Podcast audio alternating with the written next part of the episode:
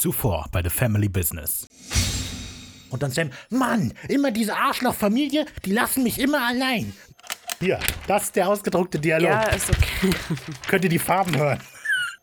Die, die crazy äh, Frau. Ich muss raus. Wir haben damit nichts zu tun. Falls die Polizei zuhört, wir haben damit nichts zu tun.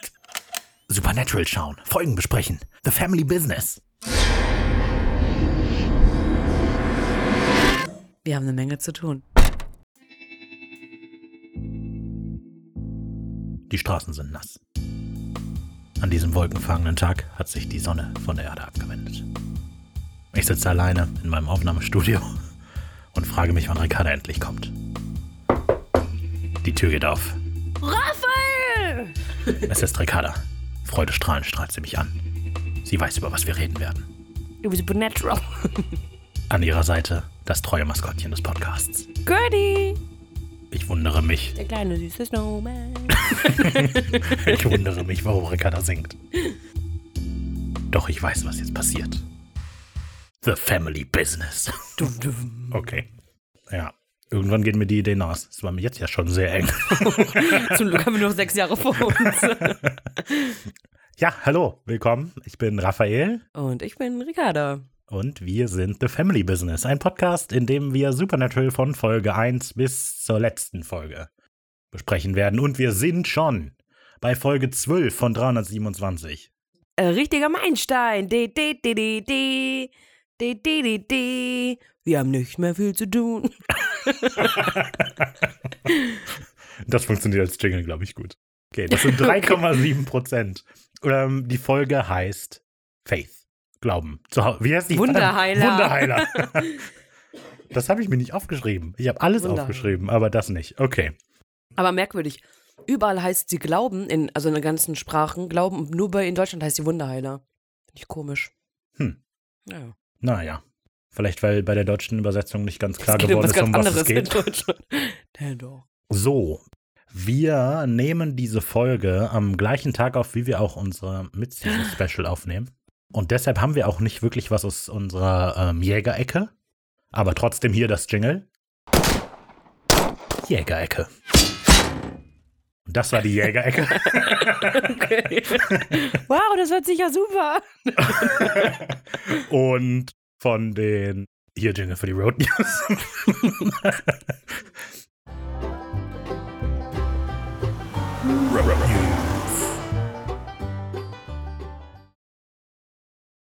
So, das Einzige, was so Road News-mäßig angebracht ist, vielleicht, ist, dass wir die Schauspieler in die Eckdaten vorziehen, also am Anfang der Folge die kurz abarbeiten und dann nicht immer, wenn die auftauchen, weil das wirft immer so ein bisschen aus der Handlung raus. Und deshalb verschieben wir das nach vorn.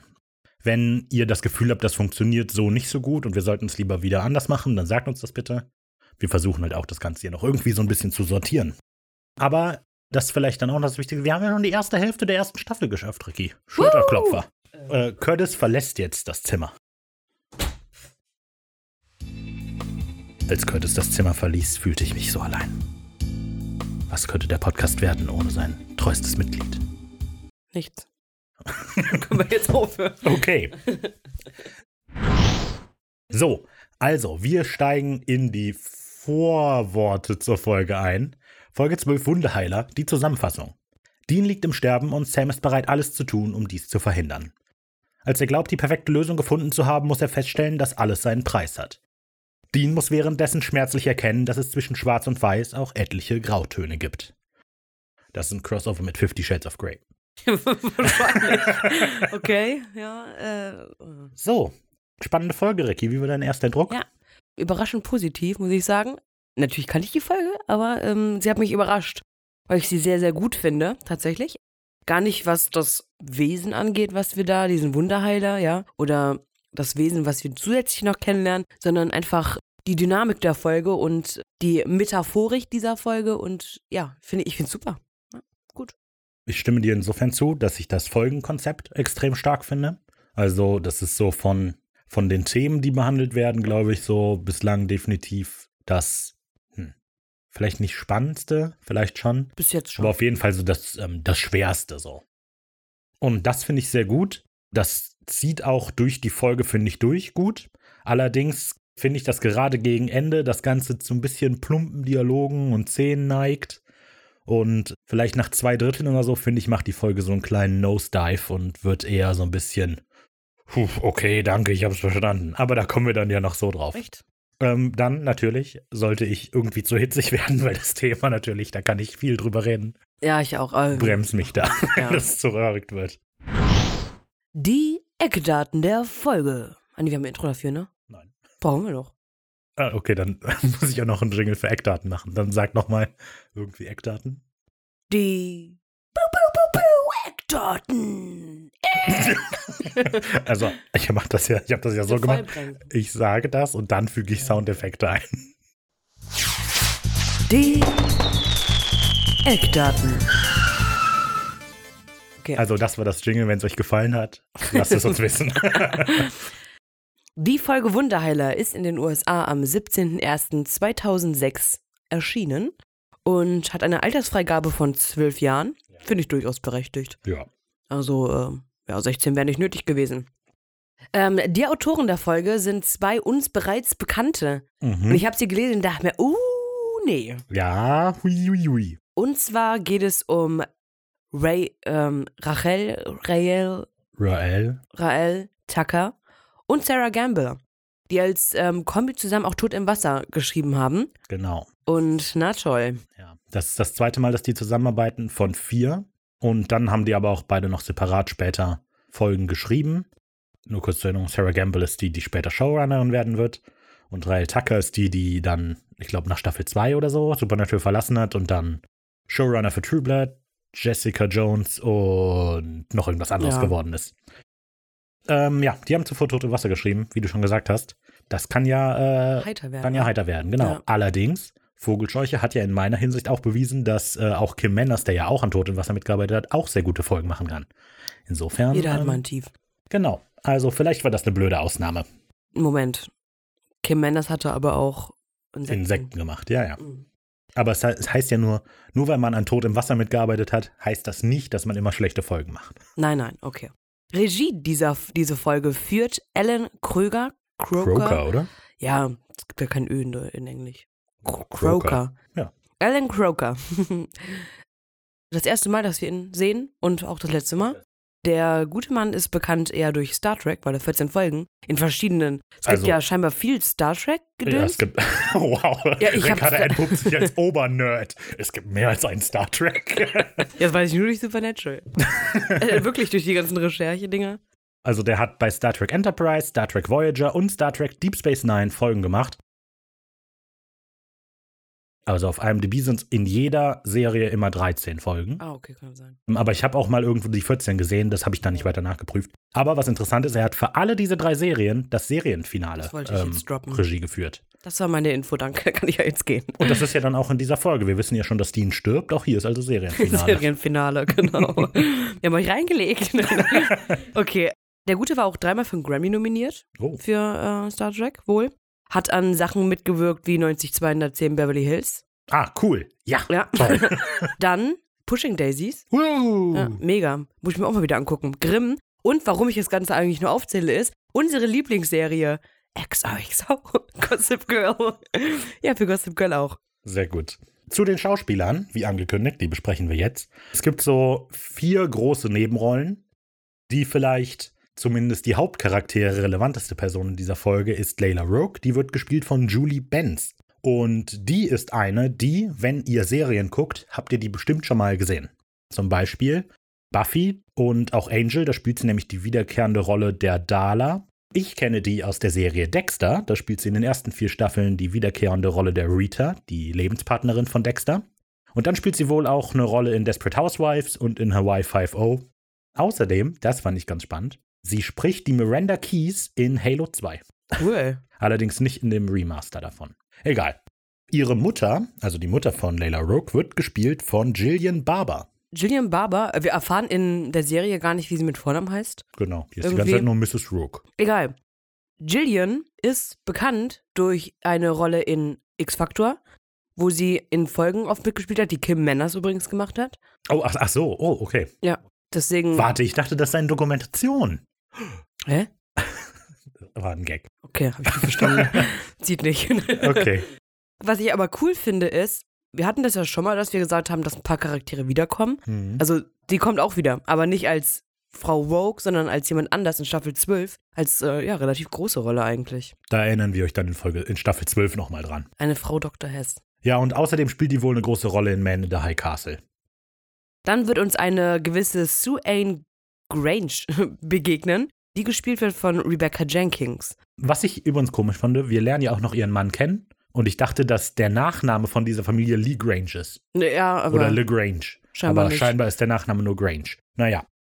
Rebecca Jenkins hat einige Schauspielerrollen, recht viele wieder so, aber die sind mir komplett unbekannt. Ich habe, glaube ich, nichts gefunden, das ich kenne. Aber die ist auch Musikerin. Die hat ein Jazz-Solo-Album rausgebracht, das heißt Blue Skies. Never saw the sun shining so bright. Never saw a thing going so right. Und ein weniger Jazz angehauchtes Album, das Something's Coming heißt. I stay on by the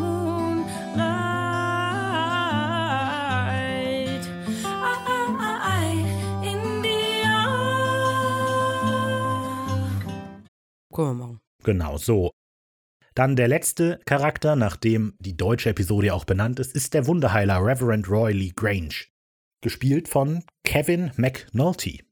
Dieser Mann hat 222 Actor-Credits auf IMDb, spielt allerdings hauptsächlich in US-Fernsehfilmen mit und hat deshalb recht wenige wiederkehrende Rollen in mir bekannten Filmen oder so und Serien, keine Ahnung. Also sehr lange Liste und so ein paar Sachen kennt man vielleicht auch, aber der ist mir jetzt nie irgendwie bekannt gewesen. Stattdessen fand ich ganz spannend, dass er gesprochen wird im Deutschen von Bernd Rumpf, toller Name, Sehr toller Name. der bis zu seinem Tod der Stammsprecher für Liam Neeson war. Also die Stimme kennt ihr vielleicht, weil der Liam Neeson spricht. Fun Fact, der mit dem eigentlich nichts zu tun hat, es gibt einen anderen Kevin McNulty, wenn man den Namen googelt, der ein sehr aktiver Missionar ist. Und äh, das fand ich, äh, fand ich ganz Okay. lustig. Netter Zufall. Ja. Okay. Das war's von mir aus von den Schauspielern von den Nennenswerten in ihren großen Rollen. Ja, ich habe noch ein bisschen Oh. Hintergrundinformationen, ja, weil ich habe jetzt mein Buch und da schlage ich natürlich Sachen nach. Und ich werde euch einfach so ein bisschen erzählen, was zu der Folge jeweils dann in diesem Buch stand. Und was ich euch sagen kann, ist, dass Singer und Kripke diese Folge lieben. Kripkes allerliebste Folge in der ersten Staffel, Okay. finde ich berechtigt. Und Sarah und Royale oder wie auch immer, ne, waren sich sehr, äh, anfangs sehr unsicher, ob sie diese Folge, ob sie überhaupt damit durchkommen bei Kripke und Singer, weil die haben es halt eingereicht und dachten sich so, hm, ist halt ein heikles Thema so, worüber gesprochen wird. Die, Oh, also der Vorschlag für die Folge kam von denen und gar nicht von Kripke?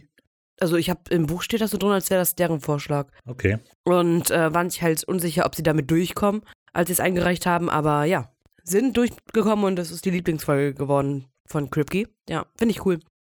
Okay. Also, ob es auch unsere Lieblingsfolge wird, erfahren wir jetzt bei der Folgenbesprechung. Juhu. Hey. Wir beginnen mit Sequenz 1, hochspannendes Cold Open. Wegen Hochspannung. Du verstehst? Ich hab's verstanden, ich habe gerade getrunken. Ich weiß. Davor müssen wir über das Intro reden. Es ist wieder das alte Intro. Nachdem wir gar keins hatten, ein Vogelscheuche. Ich bin mir ziemlich sicher, dass diese Folge vor Home spielt. Okay. Bin ich mir sehr, sehr sicher. Dass sie eigentlich dafür geplant war. Weil es äh, vieles keinen Sinn macht, dass sie jetzt erst spielt. Hm. Na gut, da kann man vielleicht noch weiter drüber ja, diskutieren ich wollte es nur sagen. So, oh, zu dieser Folge habe ich das Skript gefunden, zumindest einen Entwurf Oh. des Skriptes, das wohl für die Produktion benutzt wurde. Es gibt immer wieder so ein paar Unterschiede, aber ich weise immer an so ein paar Stellen auf das Skript hin, weil da immer ein paar nette Sachen stehen. Krass, okay. Und ich mache noch kurz das Eröffnungsding, danach kannst du weitererzählen. Zum Beispiel, wir sehen ja am Anfang, wie Sam und Dean den Impala an einem verlassenen, heruntergekommenen Haus parken. Und in dem Skript ist das Haus dann so beschrieben: The one all the kids say is haunted. It's dark, it's quiet. Als ich das Skript gelesen habe, habe ich mich gewundert, wie bildlich so Skripte sind. Ich dachte, Ach so. die sind sehr ähm, trocken geschrieben, so damit alle genau wissen, was los ist, aber es beschreibt eher so die Stimmung. Das Haus, von dem alle behaupten, das ist das, das verflucht ist und so weiter. Angeblich ist dieses Haus, wo sie ankommen, das gleiche, wo später die Grange drin wohnen. Wurde mir Achso, gesagt. aber für die Produktion meinst du? ja. Okay. Okay, das sieht aber viel kleiner ja, aus. Finde ich auch. Okay. Ich habe es nur im Internet gelesen ich fand es nicht so, deswegen habe ich es eigentlich auch nicht gedroppt. Jetzt habe ich es trotzdem gedroppt, so ist es halt. Passiert. Okay. Dean und Sam kommen an ein altes Haus. und wollen scheinbar etwas jagen, ja. Wir haben keine Ortsangabe, wir wissen nicht, wo sie sich gerade befinden. Ja. Naja, auf jeden Fall äh, wollen sie gerade sich da so Waffen rausholen und wichtig ist, Taserpistolen. Taserpistolen, ähm, dass die 100.000 Volt haben. Mhm. Das, was sie da jagen, erfahren wir so nicht. Also in Englisch sagt. Ähm, Im Englischen erfahren Es ist wir ein. Rawhead, genau. In Deutsch wissen wir es nicht, aber wir wissen, dass es den, der Fresskopf ist, der uns auch in Staffel 14 nochmal begegnen wird. Aber auch nur erwähnt. Und ja, Also es ist so, die beiden sind am Kofferraum und Dean droppt eben so, ich möchte diesen Raw, äh, Rawhead brutzeln. Im der deutschen Synchro sagt er einfach nur Monster mm. und im Untertitel ist es der Kinderschreck. ja, aber es ist ein Kinder. Also in der Ja, englischen mhm. äh, ist es ja, als Kinderschreck überliefert. Man nennt ihn auch Bloody Bone. Und äh, Warhead oder Bloody Bone heißt dieser Genau, Fresskopf. mhm. Ich habe ein, ähm, ein altes Kinderschreck-Zitat, äh, oder warte, Reim. Ja. Warhead and Bloody Bone steal naughty children from their homes, take them to his dirty den, and they never see him again. Dun dun. Gruselig. Ja, Ja, Ricky hat das schon mal erwähnt, dass der auch später nochmal erwähnt wird. Du hast gesagt, in welcher Staffel? 14. Staffel 14. Allerdings nur eben so am Rande. Und das ist dieser Rawhead oder die Rawheads sind ein Teil der Mythologie von Supernatural. Mhm. So, wir wissen, dass die gibt, aber die kommen nie wirklich als irgendein dominantes Monster vor. Und auch hier im Deutschen erfahren wir noch nicht mal den Namen von Die denen. sind auch echt hässlich. Also sie sehen sehr menschlich aus, aber irgendwie extrem hässlich. Ein kleiner Exkurs vielleicht zu dieser Taserpistole. Dean sagt ja, der ist auf 100.000 Volt getuned und normalerweise sind wohl 25.000 Volt. Mhm. Das eigentlich Gefährliche an so Tasern ist die Stromstärke. Die beträgt so 3 bis 4 Milliampere in normalen äh, Tasern. Allerdings, wenn man die Spannung hochstellt, dann wird eben auch die Stromstärke höher. Das nur so dazu. Ja, die beiden gehen auf jeden Fall in den Keller und dort steht halt ja viel rum, viel Gerümpel und da ist auch ein Schrank und da hören die Geräusche raus und machen dann die Tür auf und dort befinden sich zwei kleine Kinder, Mhm. die sehr Angst haben. Ja, die sind auch sehr dreckig und so weiter. Ja, Also wenn ich nicht mehr wüsste, würde ich denken, dass das vielleicht die Geister von irgendwelchen 1800 Jahre sie sehen so aus. Die 1800 haben auch so komische sind. Anziehsachen an, ne? Ja, oder? Ja. Naja, das ist auf jeden Fall komisch, genau. Allerdings sind die wohl Geschwister. Mhm. Ähm, denn Dean sagt, äh, nimm deine Schwester an die Hand und dann haut ihr ab. Aber das finde ich voll schön, weil das ist so, das lehnt ein bisschen an den Zitat an von Bring deinen Bruder hier raus, so schnell du kannst. Los, den lauf. Okay. Nee, weil er sagt ja auch so, los, los. Und das finde ich ganz toll. okay. Naja. Deswegen denke ich auch, dass es vor Home spielen muss. Na gut. Auf der Treppe greift dann der Rawhead nach Sams Knöchel. Der greift so unter dieser Holztreppe hervor und zieht Sams Knöchel weg, der dadurch zu Fall kommt und die Treppe runterstürzt. Und Dean schießt mit seinem Taser dann so in die grobe Richtung, aber verfehlt. Scheinbar. Ja, dann weist Dean Sam noch darauf hin, die Kinder rauszubringen, während er Sams Taser bekommt und den Rawhead dann selber jagt. Es ist ein bisschen unklar, warum Dean schießt und auf was er schießt. Na, auf ihn. Ja, aber wir, also, wir sehen das ja irgendwie nicht, oder? Wir sehen doch, wie der auch getroffen wird. Ja, aber erst später, ja, jetzt noch nicht. Also, Dean so, schießt warum ja beim nach ersten unten. Mal? Ich sag mal, wie es im Skript ist. Da steht es nämlich erklärt. Im Skript ist es, dass unter der Treppe stockdunkel ist und wir überhaupt nichts sehen können. Und der Rawhead einfach Sams Knöchel greift und den auch immer weiter hält. Und Dean dann einfach in die Dunkelheit reinschießt, so um den vielleicht zu treffen oder nicht. Das kommt aber eben in dieser Szene nicht so gut rüber, weil es unter der Treppe, wir können die einmal kurz sehen und da ist es relativ hell. Und der Rawhead hat auch Sams Fuß nicht mehr. Aber das ist die Erklärung, warum er dann dahin schießt. Sam sagt dann alles klar, hier gibt in seinem Taser, rennt nach oben mit den Kindern und Dean ist allein im Keller und sucht das Monster. Er wird dann überrascht und landet auf dem Boden, dabei verliert er auch den Taser. Also der Rawhead haut ihm so den Taser aus der Hand und ihn auf den Boden. Das Monster nähert sich ihm und Dean krabbelt über den Boden zum Taser, hat aber keine Chance mehr aufzustehen. Er liegt in so einer Pfütze drin, das wird nochmal wichtig, behalte das in Erinnerung. Und schießt dann auf den Rawhead. Er trifft auch und der Rawhead wird gebrutzelt. Bzz, bzz, und überall blaue Blitze so, naja. Aber auch der steht in der gleichen Pfütze wie Dean. Und das bedeutet natürlich, dass es nicht nur frittierten Rawhead, sondern auch frittierten Dean gibt. Denn die Spannung frisst sich durch das Wasser auf Dean zu und auch der fängt an zu brutzeln. Wird dann ebenfalls von der Hochspannung erwischt, wird ohnmächtig. Sam findet ihn. Cut to black.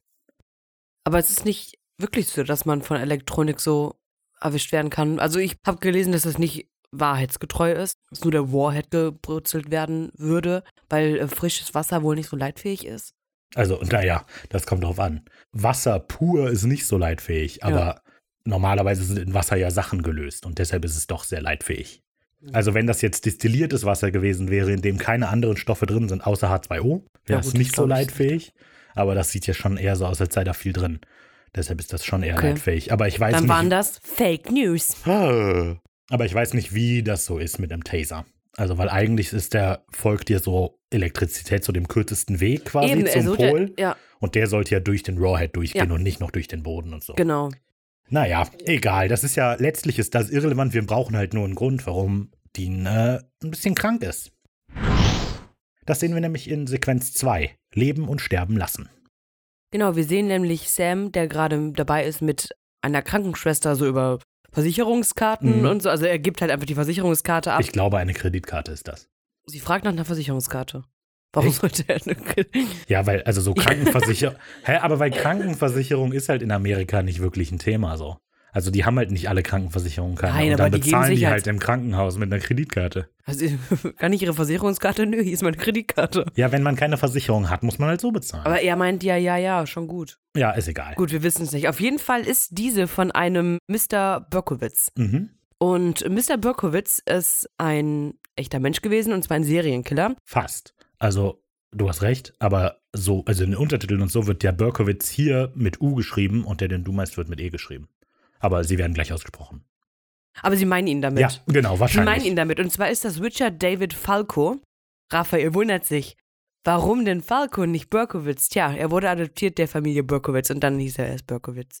Also heißt der Berkowitz. Halleluja. Auf jeden Fall hat der gute Mann sechs Morde begangen und wurde für 365 Jahre verurteilt. Hm. Krass, oder? Aber er hat immer so Frauen und so umgebracht. Aber was, was witzig. Dann ist das ja nicht so schlimm. Nein, nein, aber was witzig ist, worauf ich eigentlich äh, heraus wollte, ist, er selber bezeichnet sich als Son of Sam. Mhm, Sam. Und, äh, ah ja, gut. Nee, Das war dir gar nicht okay. Nee. Das ist mir aufgefallen, okay. Und zwar, er, hat, er wurde dann halt gefasst, weil er zu nah an einen Hydranten geparkt hat. Und dann wurde er gefangen und dann hat er gesagt, so, ne, hier, ich bin Son of Sam. Und sein Nachbar Samka hatte einen Hund, einen Labrador und der hieß Harvey. Und Mr. Berkowitz hat gedacht, dass der Hund der Harvey von Dämon besessen ist und ihm die ganzen Aufgaben gibt. Deswegen heißt er Son of Sam. Oder das war sein Vorwand, weil er auf geistige Unzurechnungsfähigkeit plädieren wollte. Wer Möglich. weiß. Keine Ahnung. Naja. Erfahrt davon mehr in Ricardas True Crime Podcast Ricky Slaughterhouse. Ja. Ab sofort, jeden Mittwoch. Ich schüttel übrigens gerade den Kopf, das ist nicht richtig. Wenn ihr sie lange genug darum bittet, wird sie das machen. Also, haut raus. Ich sollte wirklich meine Stelle reduzieren auf der Arbeit. So, und äh, Sam beantwortet dann noch Fragen von den Cops auch. Und die sind natürlich dann so, oh Gott sei Dank waren sie da. Mhm. Ich was, und was für komische Fragen. So. Ja, Also, und warum waren sie dann da? Wir sind da so lang gefahren, wir haben Schreie haben gehört. frei gehört und sind dann mit unseren getunten Tasern in den Keller gelaufen. Aber die Polizisten denken sich, ja, okay, der hat die halt gefunden, alles gut. Dann müssen wir die nicht weiter befragen. Die können ja nicht die Bösen gewesen sein. Ja. Dann äh, redet Sam auch noch mit dem Arzt. Mhm. Sam hat da gerade einen Lauf. Und äh, der Arzt erklärt ihm halt gerade, dass es ihn ziemlich schwer erwischt hat. Mhm. Durch den Strom hat er einen Herzinfarkt bekommen und nachhaltige Schäden mitgezogen. Und wir haben alles versucht. Vielleicht ein paar Wochen, maximal einen Monat so. Ja, und Sam verhandelt dann natürlich sofort so, also da muss doch irgendwas geben, muss doch irgendwas. Aber der Arzt sagt, du, ich kann keine Wunder bewirken. Und auch im O-Ton sagt er, dass er keine Miracles wirken kann. Und nur im Untertitel sagt er, ich bin kein Wunderheiler. so von wegen Foreshadowing. Aber ja, naja, fand ich gut. Wie subtil. Ja. Gut, er hat dann zu Ende gequatscht mit dem und geht dann ins Krankenzimmer von Dean. Und dort ist Dean gerade dabei, ein bisschen durch den TV zu seppen und betont, wie schlecht das Tagesprogramm ist. ja. Das finde ich sehr, sehr schön, weil das verbildlicht ja, dass Dean am Tag nie Pause macht. Und Stimmt wohl. witzig ist, im Fernsehen läuft Day of Our Lives, der Film. Seppt er nicht durch mehrere Programme? Ja, aber das, was am Anfang da ist, ist Day of Ach Our so. Lives. Ich glaube, das zweite könnte irgendwas mit Bigfoot sein. Ich weiß nicht, man sieht nämlich nur so einen Fußabdruck. Keine Ahnung. Ja, aber ich finde das sehr schön, die Metaphorik da, weißt du, dass er sagt, so scheiß Tagesprogramm, weil er halt tagsüber nie zur Ruhe kommt irgendwie. Mhm. Und dann noch Day of Our Life guckt und Bigfoot. Naja, Warte, Day of Our Lives? das Okay, war das 1965 ein Film. Ach, 65, okay. Gut, dann hat sich das erledigt. Ich hatte aber gelesen, dass ich glaube, Jensen Eckel den Start seiner Karriere in einer Sitcom hatte, die tagsüber lief, dass das so eine kleine Anspielung darauf ist. Äh, ja, Und die heißt doch auch so ähnlich, oder nicht?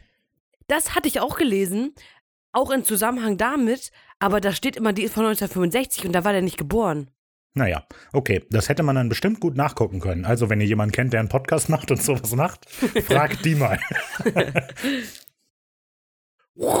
Zeitreise. Hallo, Raphael aus dem Schnitt. Ich habe das Ganze jetzt nochmal nachgeschaut. Also, ich konnte nicht bestätigen, dass das da jetzt Days of Our Lives ist, das da lief. Ich konnte allerdings bestätigen, dass, wenn es Days of Our Lives ist, dann ist das auch die Fernsehserie, in der Jensen Ackles seine Karriere gemacht hat oder seine Karriere begonnen hat. Das ist nämlich eine Daily Soap, die seit 1965 ausgestrahlt wird und Mitte Dezember 14.000 Episoden gefeiert hat.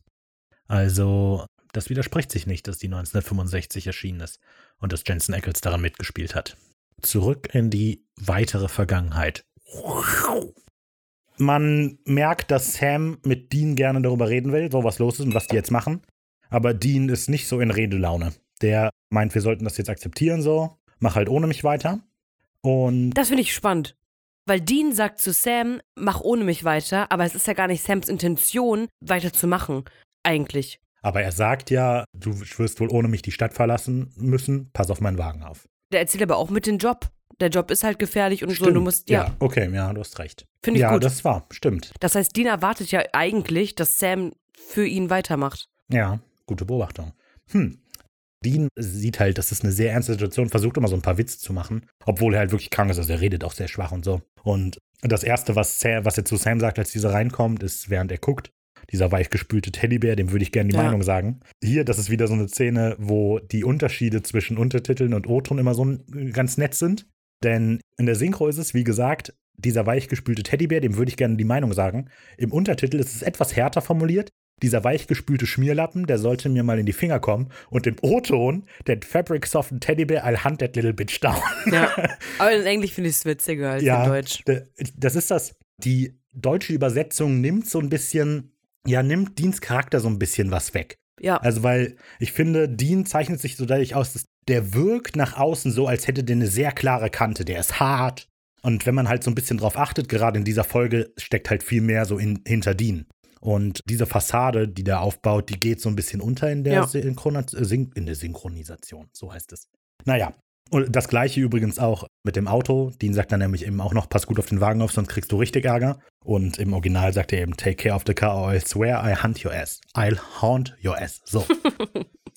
Dean hat auf jeden Fall resigniert, Sam noch lange nicht. Und deshalb studiert Sam alle möglichen Bücher und Zeitungen, ruft alte Kontakte an und so weiter. Er ruft sogar John an und spricht ihm auf die Mailbox.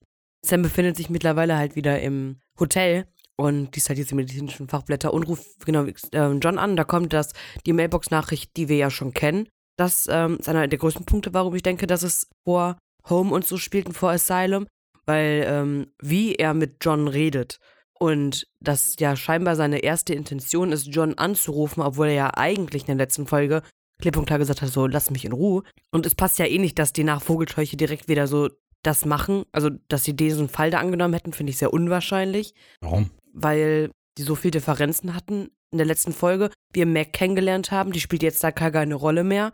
Und wenn man so einen neuen Charakter droppt, sollte man in der nächsten Folge darauf eingehen. Und das tun sie, das machen sie ja in anderen also, Folgen jetzt. Nee, da muss ich dir widersprechen.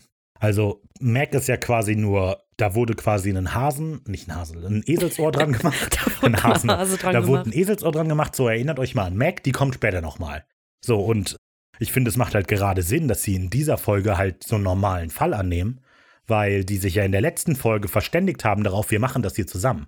Wir suchen den vielleicht noch, aber im Moment haben wir nur uns beide, das heißt, wir arbeiten zusammen gegen die Monster. Ich finde, gerade deshalb macht es Sinn, dass die halt normal jagen jetzt gerade. Aber ich finde, es macht Sinn, wie Sam sich an John wendet. Ja, also Gut. es ist halt, also Sam weiß halt auch letztlich, dass Dean sein Sohn ist so. Ja, aber wie Und dann er. informiert man den halt noch so hier. Ja, aber dann, dann würde ich doch sagen, so, also, wo ist auf einmal die Intention hin, ihn so zu finden und ihnen zu helfen?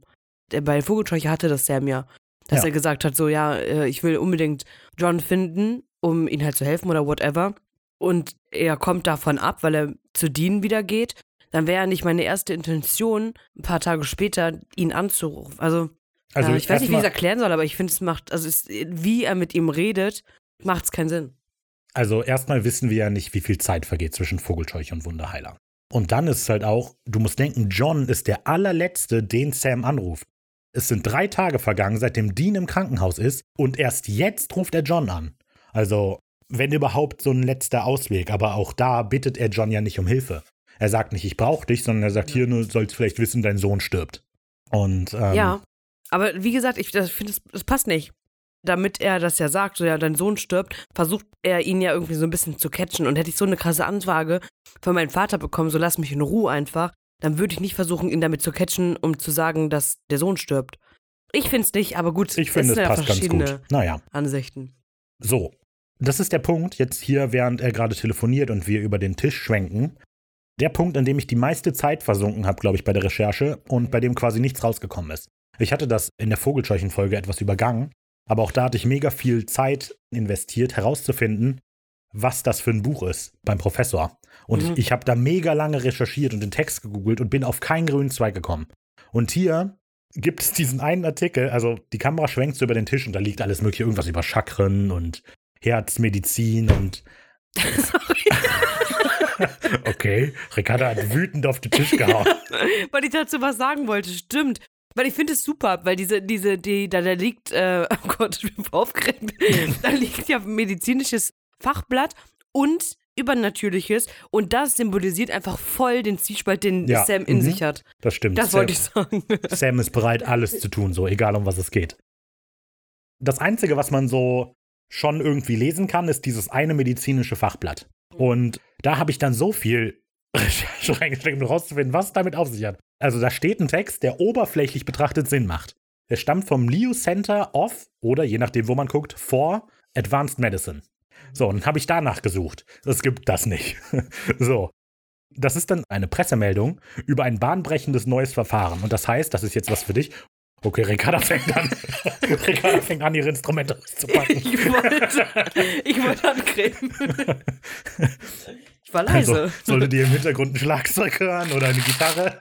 Das ist TikTok? Ricarda. Nee, nee, mein Podcast. Okay, los. Nudelsuppe. Gern, ich hab Hunger. Also. unglaublich. Das ist die Professionalität, die ihr gewohnt seid. Ich habe nur Handcreme gesucht, das kann man alles rausschneiden. nee, es bleibt drin. Wenn du so eine langweilige Scheiße Das jetzt. ist, nee, das ist jetzt für dich das medizinische Quiz. Oh nein. nee, es, ist, es gibt kein Quiz. Aber also, dieses bahnbrechende neue Verfahren in dem Artikel heißt, heißt Pulmonary Abductal Bypass Marsupialization. So, abgekürzt wird das MABM. Macht also schon keinen Sinn, weil Pulmonary nicht mit M beginnt. Nicht. So, dann habe ich geguckt. Gibt es irgendein medizinisches Verfahren, das MABM abgekürzt wird? Und es gibt irgendwas mit Knochen oder so, keine Ahnung. Ist aber kein medizinisches Verfahren.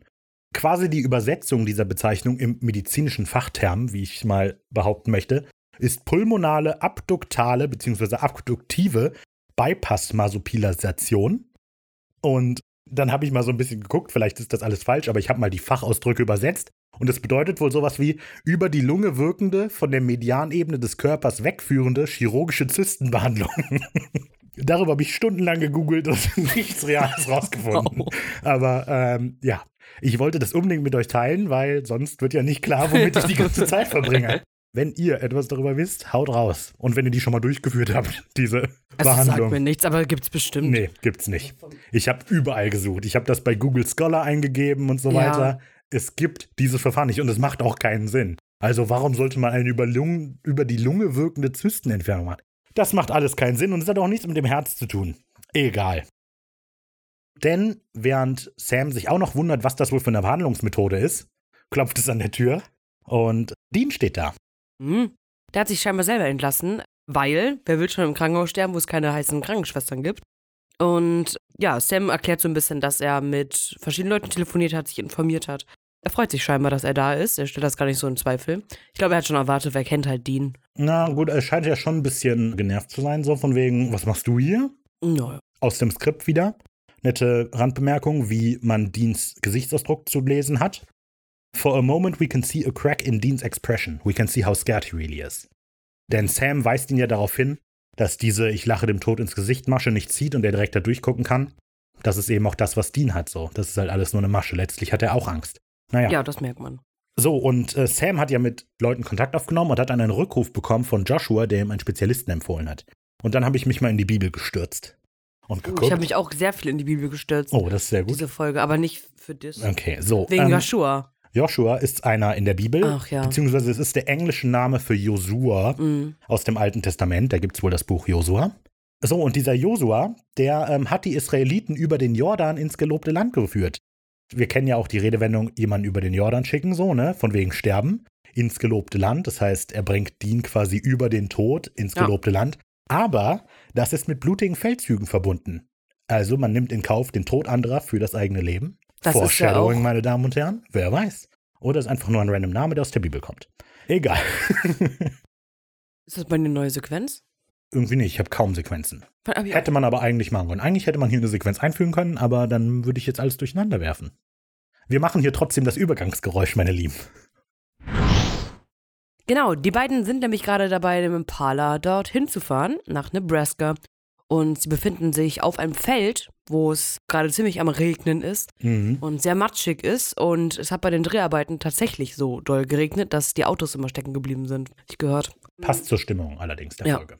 Ja, die kommen auf jeden Fall da an und wir sehen schon, dass da so halt, wie gesagt, ein Zelt aufgebaut ist und dass da scheinbar verwundete oder kränkliche Also Menschen. ein großes weißes Zelt. Jetzt nicht so ein Ein-Mann-Zelt, so wie aus Wendigo oder so, sondern Nee, ein großes Festzelt. Kränkliche Leute sind halt auf dem Weg so dahin und sie halten. Dean schaut sich so ein bisschen um und man sieht einen Banner von dem Wunderheiler Roy Lee Grunge. Faith Healer, der halt seine Messen Ja. immer sonntags um 11 und um 14 Uhr. Wird später nochmal wichtig. Ja. So halb. Halt es nur im Hinterkopf. Okay. Dean ist daraufhin ziemlich skeptisch, beziehungsweise auch ein bisschen sauer auf Sam. Er hält von dieser Scheiße nichts. Weil so Esoterik, so, ne? Aber was soll das? Mhm. Naja. Es ist ganz lustig. Das ist so ein kleines Nebending. Aber Dean sagt eben zu Sam, ich kann nicht glauben, dass du mich zu einem Typen bringst, der Leute in deinem Zelt heilt. Und dann geht so eine alte Frau an denen vorbei. Und Stimmt. ja, das fand ich super lustig. Genau, da habe ich mir auch gesagt, dass da vor dem Zelt zwei Extreme halt aufeinander stoßen oder mehrere. Und zwar gibt es einmal das Extrem der, die sehr an ihn glauben, wie die alte Frau. Und dann sehen wir da aber auch noch einen jungen Mann, der predigt, dass das hier alles nur Unfug ist. Und in der Mitte Dean, der, den das scheinbar ja seine letzte Hoffnung ist. Und er glaubt Also man nicht muss dran. sagen, es ist Sams letzte Hoffnung, nicht Deans. naja, aber Dean stirbt ja sonst. Ja, ja, aber, Dean aber Dean legt da keine Hoffnung rein. Nein. Das sagt er dann ja auch noch später, deshalb ist es Sams letzte Hoffnung. Okay. Ja, finde ich sehr spannend. So, die beiden diskutieren dann ja über Glauben und Skeptiker sein, gut und Sehr, böse. sehr, sehr gut. Und Dean sagt dann schön, dass er eben nur glaubt, was er sieht. Und Sam wundert sich so, hä, ich da, also wie kannst du skeptisch sein? Und dann erklärt halt Dean natürlich. Ich sehe, was das Böse jeden Tag macht. Genau. Ja. Weil ich gesehen habe, was das Böse guten Menschen antut. Das hört allerdings auch eine gewisse Layla mit, die sich dann in die Konversation einmischt und dann sagt, vielleicht arbeitet Gott hier auf unergründlichen Wegen. Dean verliert sofort jedes Interesse an einem Streit, so und geht in seinen sehr unverholfenen Flirt-Modus. Sie haben mich da falsch verstanden. Genau. Und letztlich folgt er dann Layla auch ohne Widerworte ins Zelt. Also eben hat er noch die ganze Zeit gestritten, ich gehe da nicht rein, dann geht aber Layla vor und er, okay, alles klar. naja, Da sind wir dabei. Das ist prima. Ja, die Mutter von. Sehen wir Layla Mütter sehen wir auch ihr? noch, Ach so, ja. ah ja, es geht los, komm rein, genau. Ja, und dann gehen genau. die noch rein. Beim Betreten fällt den beiden direkt auf, dort hängen Kameras. Ja, das Vertrauen Mhm. muss also sehr hoch sein. Also Dean fällt das vor allem auf. Dean ist sehr angepisst, sucht überall so das, die Probleme hier und sagt dann, ja, von wegen Vertrauen und alles Ja. gute Leute, dann hätten die ja keine Kameras hier.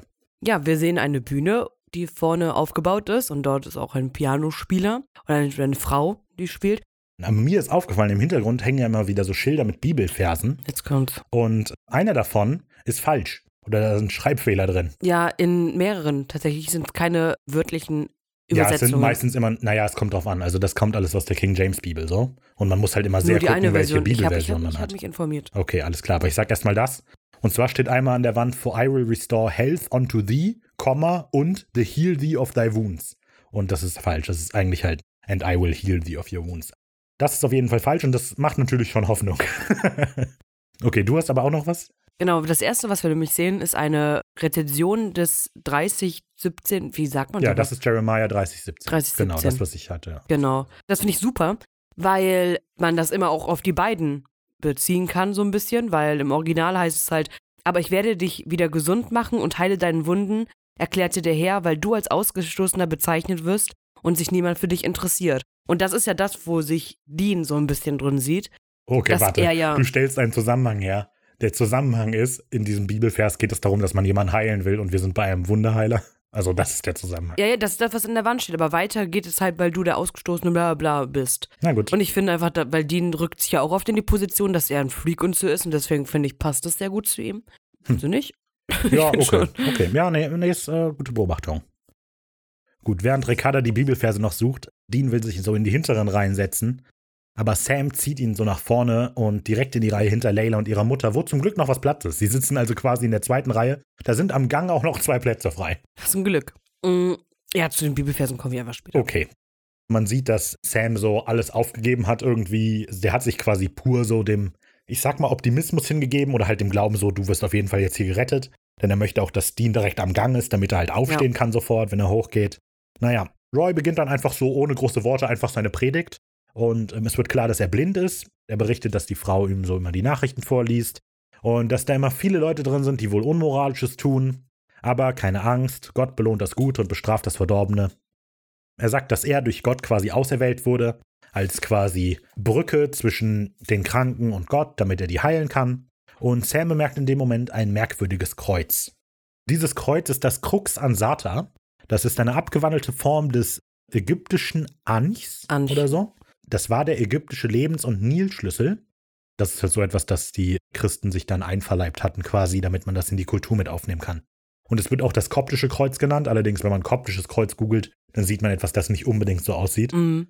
Genau, nach einer großen Predigt, die da der Roy wunderschön abhält und alle ihn unterstützen mit Amen und was auch immer, wählt er jemanden aus, den er heilt, und zwar ist dies Dean. Ja, aber warum wählt er den denn aus? Naja, weil er hat in sein Herz reingeguckt. Gott, also Gott hat ihn praktisch ausgesucht, ja, weil er die Reinheit des das Herzens. behauptet er natürlich, aber es ist halt so, dass Dean zu sich selber sagt, von wegen dem, es geht ihm eigentlich nur ums Geld und der Pastor hört das. Fragt, so, meinst das- du das wirklich? Dann komm doch mal hoch. Also Dean beschwert sich und man sieht dann auch, dass Layla, die ja eben vor ihm sitzt, das sehr unangenehm berührt. Und der Priester geht damit aber cool um und verspricht dem Typen, der Assi ist, zu ihm ist, dann auch Heilung. Ja, aber Dean kommt ja immer auf dieser Geldschiene, aber sie haben ja gar keinen Eintritt bezahlt und der will ja auch gar kein Geld fürs Heilen. stimmt. Also da- es wird nie gedeutet, nie angedeutet, dass da tatsächlich Geld bezahlt Nee. wird. Aber auch der, hier der Protestler sagt das ja auch, dass es David. die ganze Zeit um Geld geht. Ja, aber man sieht es ähm, nicht. Also ist auch keine Kasse und so aufgebaut. Gut, aber keine Ahnung, vielleicht passiert das normalerweise am Ende. Also so in Gottesdiensten geht dann am Ende ja auch erst der Spendenbeutel rum. Der Dean kommt dann auf die Bühne und beichtet den Roy so ein bisschen flüsternd so, hör mal, ich bin eigentlich gar nicht gläubig, ne? Und äh, dann versichert Roy ihn, noch gläubig zu werden. Genau. Und ich finde die Reaktion im Publikum ganz interessant. Die meisten, obwohl da halt sehr viele sind, die todkrank sind, freuen sich halt einfach, dass dann Dean der Auserwählte ist. Aber gerade Leylas Mutter ist mega. Äh, wie kann das sein? Also sie sagt zwar nichts, aber man sieht in ihrem Gesicht, dass sie vollkommenes Unverständnis dafür hat. Ja. Und das wird ja später nochmal aufgegriffen. Ja, was der Roy dann macht, ist, dass er ihn, den Dean, an den Kopf fasst. Und scheinbar passiert da etwas mit Dean. Eine Macht überkommt ihn und er geht zu Boden. Und er sieht so ein bisschen verschwommen und guckt noch so Roy an. Und Genau, hinter das Roy. Publikum applaudiert, also Dean Ja, ja, die- zusammen, die das Publikum komplett applaudiert. aus, also, Sam ja. rennt auf die Bühne, so Dean! Ja, Und dann kommt das, ja. Genau. Und hinter Roy sehen wir eine Gestalt. Wir wissen nicht, wer es ist, aber es ist so ein bisschen unscharf, ein älterer Mann und so. Und äh, scheinbar hat es nur Dean gesehen, aber das erfahren wir später noch. Genau. Cut, Cut to Black. Es gibt hier eine Deleted Scene oder eine alternative Version davon. Und in dieser Version wird in diesen Heilungsprozess von Dean immer wieder reingeschnitten, wie ein junger, sportlicher Typ, Marshall Hall, Mhm. im Pool ist gerade, hin und her schwimmt. Ja. Und immer wieder sehen wir dann, wie eben auch dieser alte Mann in dem schwarzen Anzug immer wieder erscheint und ihn dann irgendwann halt jagt, ihm die Hand an die Stirn legt und Marshall bricht dann tot zusammen. Nachdem dieser Jason, den wir später kennenlernen, quasi sagt, du wirst von gar nichts verfolgt, Alter. Also wir sehen quasi, wie Marshall stirbt. Wir erfahren das dann später, dass er halt gestorben ist. Aber die alternative Version ist, dass wir den Tod eben auch sehen noch. So, wir kommen dann in Sequenz 3 und die heißt Überlebensschuld. Die beiden sitzen beim Arzt und wollen überprüfen lassen, dass tatsächlich Dean geheilt ist.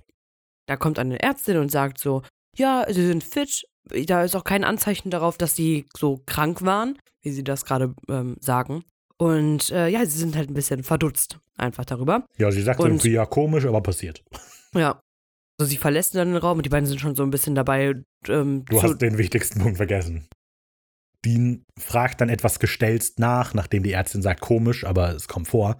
Fragt ja, Dean nach, ja. was ist komisch? Und dann erklärt die Ärztin, "Ge- ausgerechnet gestern ist so ein junger Mann einfach an einem Herzinfarkt gestorben. Total verrückt. So und da erfahren wir das erste Mal, wie alt Dean ist. 27. 25. Das heißt, da habe ich mir natürlich auch Gedanken gemacht, es muss natürlich Anfang 2007 spielen. Weil so? Sam ja, äh, Dean hat ja am 24.01. Geburtstag. Zwei, ach, 2,6 meine ich, sorry. Achso.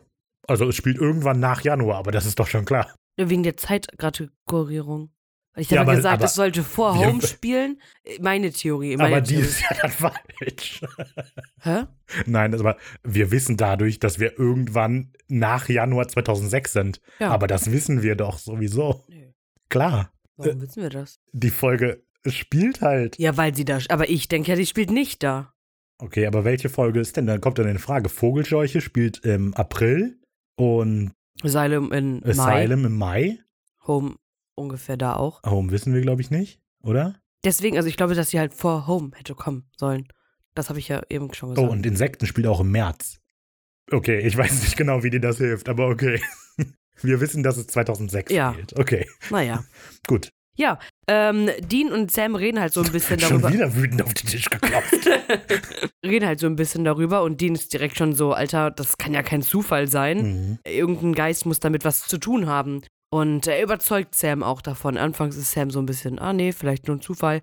Aber naja. Also, Sam ist ja nicht nur vielleicht nur ein Zufall. Sam sagt ja quasi, warum können wir nicht einfach akzeptieren, dass jetzt mal was Ja. Gutes passiert? Warum müssen wir das hinterfragen? Und das ist halt schon ein krasses Statement. Sam will gar nicht wissen, ob das irgendwelche negativen Sachen mit zu tun hatte. Wir sollten einfach froh sein mit dem, was wir haben. Ja. Dean gibt eben nicht nach und sagt, nee, wir müssen dem nachgehen. Sam sagt dann, ja, okay, was sollen wir machen? Und Dean sagt, ich gehe zum Reverend und du untersuchst diesen Toten im äh, Swimmingpool. Dean berichtet eben davon, also wie er Sam quasi überzeugt, er berichtet davon, dass er ein sehr unangenehmes Gefühl hatte bei der Heilung, also ihm war sehr kalt, er hat diesen Mann gesehen. Sam möchte auch das noch abweisen, also so von wegen, du, ich bin doch der, der komische Sachen sieht und nicht du, also, ne, wenn Ja, ich nicht stimmt. gesehen habe, da war niemand. Also das zeigt halt so, wie Sam sich da mega sträubt. Aber gut, sie verteilen sich schließlich darauf und wir sehen. Und die, die Visionen sind halt wieder ein Ding, deswegen glaube ich auch, dass es vor Home spielt. Aber naja. aber die, Die sind noch so subtil, ein, ein, die sind noch so, so leicht, schwingen die ja damit, so als hätte der Sam das dem gerade erst gesagt, dass er die Vision hat. Ich finde das aber dann so. muss sie nach Home spielen. Nein, Doch, weil er sagt doch erst in Home, dass er die Vision hat. Also, also den Punkt gewinne ich aber eindeutig, Ricky. Sie muss nach Home Also, die ist dann bei. Sie muss definitiv nach Home spielen. Gut, das haben wir also damit geordnet. Seht ihr, das passiert, wenn ihr den Raphael auf Instagram schreibt, dass ihr mal nicht die Meinung habt wie er. Ich hab die, also bitte. Der rastet du immer kannst so aus. die als Opfer tun. Ich, also hier ist es Schlag mich offensichtlich, nicht! die Beweise sprechen für sich selbst. Das passiert, wenn ihr mit Ricardo auf Fakten basierend diskutieren wollt. Oh ja. Machen wir jetzt mal weiter hier. Ja. Dean ist bei den Roy zu Hause und seine Frau Sue ist auch gerade da. Und Roy erzählt, was so mit ihm passiert ist, warum er überhaupt blind ist. Er erzählt, dass er Krebs hatte und von einem auf den anderen Tag auch blind war und dass er dann ins Koma gefallen ist und der ist aufgewacht und zack, der Krebs war weg. Die Erblindung ist aber leider Genau. da geblieben. Also es war eine Wunderheilung. Genau. Und daraufhin auch die Fähigkeit entdeckt hat, scheinbar andere Menschen heilen zu können. Mhm. Und Sue ist so im Hintergrund sehr unterstützend und äh, findet das natürlich klasse. Ja, Ja. genau. Ähm, sie sagt eben, ja, und seine Volkschaft ist seitdem immer weiter gestiegen und das ist erst der Anfang. Ja. Also Sue Ann hat scheinbar große Pläne. Komisch. Hm, naja, Verrückt. Dean fragt dann noch nach, so, warum haben sie Ja. eigentlich mich gerettet? da und, wird er dann, einmal ernst. Die Ja. ganze skeptisch, aber dann fragt er, warum ich? und dann sagt er, ich habe in ihr Herz gesehen und da wusste ich, sie sind es. Ein Mann mit einem sehr wichtigen Auftrag, der noch nicht ausgeführt ist. So etwas nennt man ein Barnum-Statement. Das sind Sachen, die wirken extrem spezifisch auf eine Person, aber letztlich treffen die auf die meisten Leute zu, gerade wenn die so, selber, in, ja. selber interpretieren sollen. Mhm. Ja. Dann springen wir zu Sam, der gerade in diesem Schwimmbad ist und sich erzählen lässt von Jason, dass dieser junge Mann Marshall gestern da gestorben ist.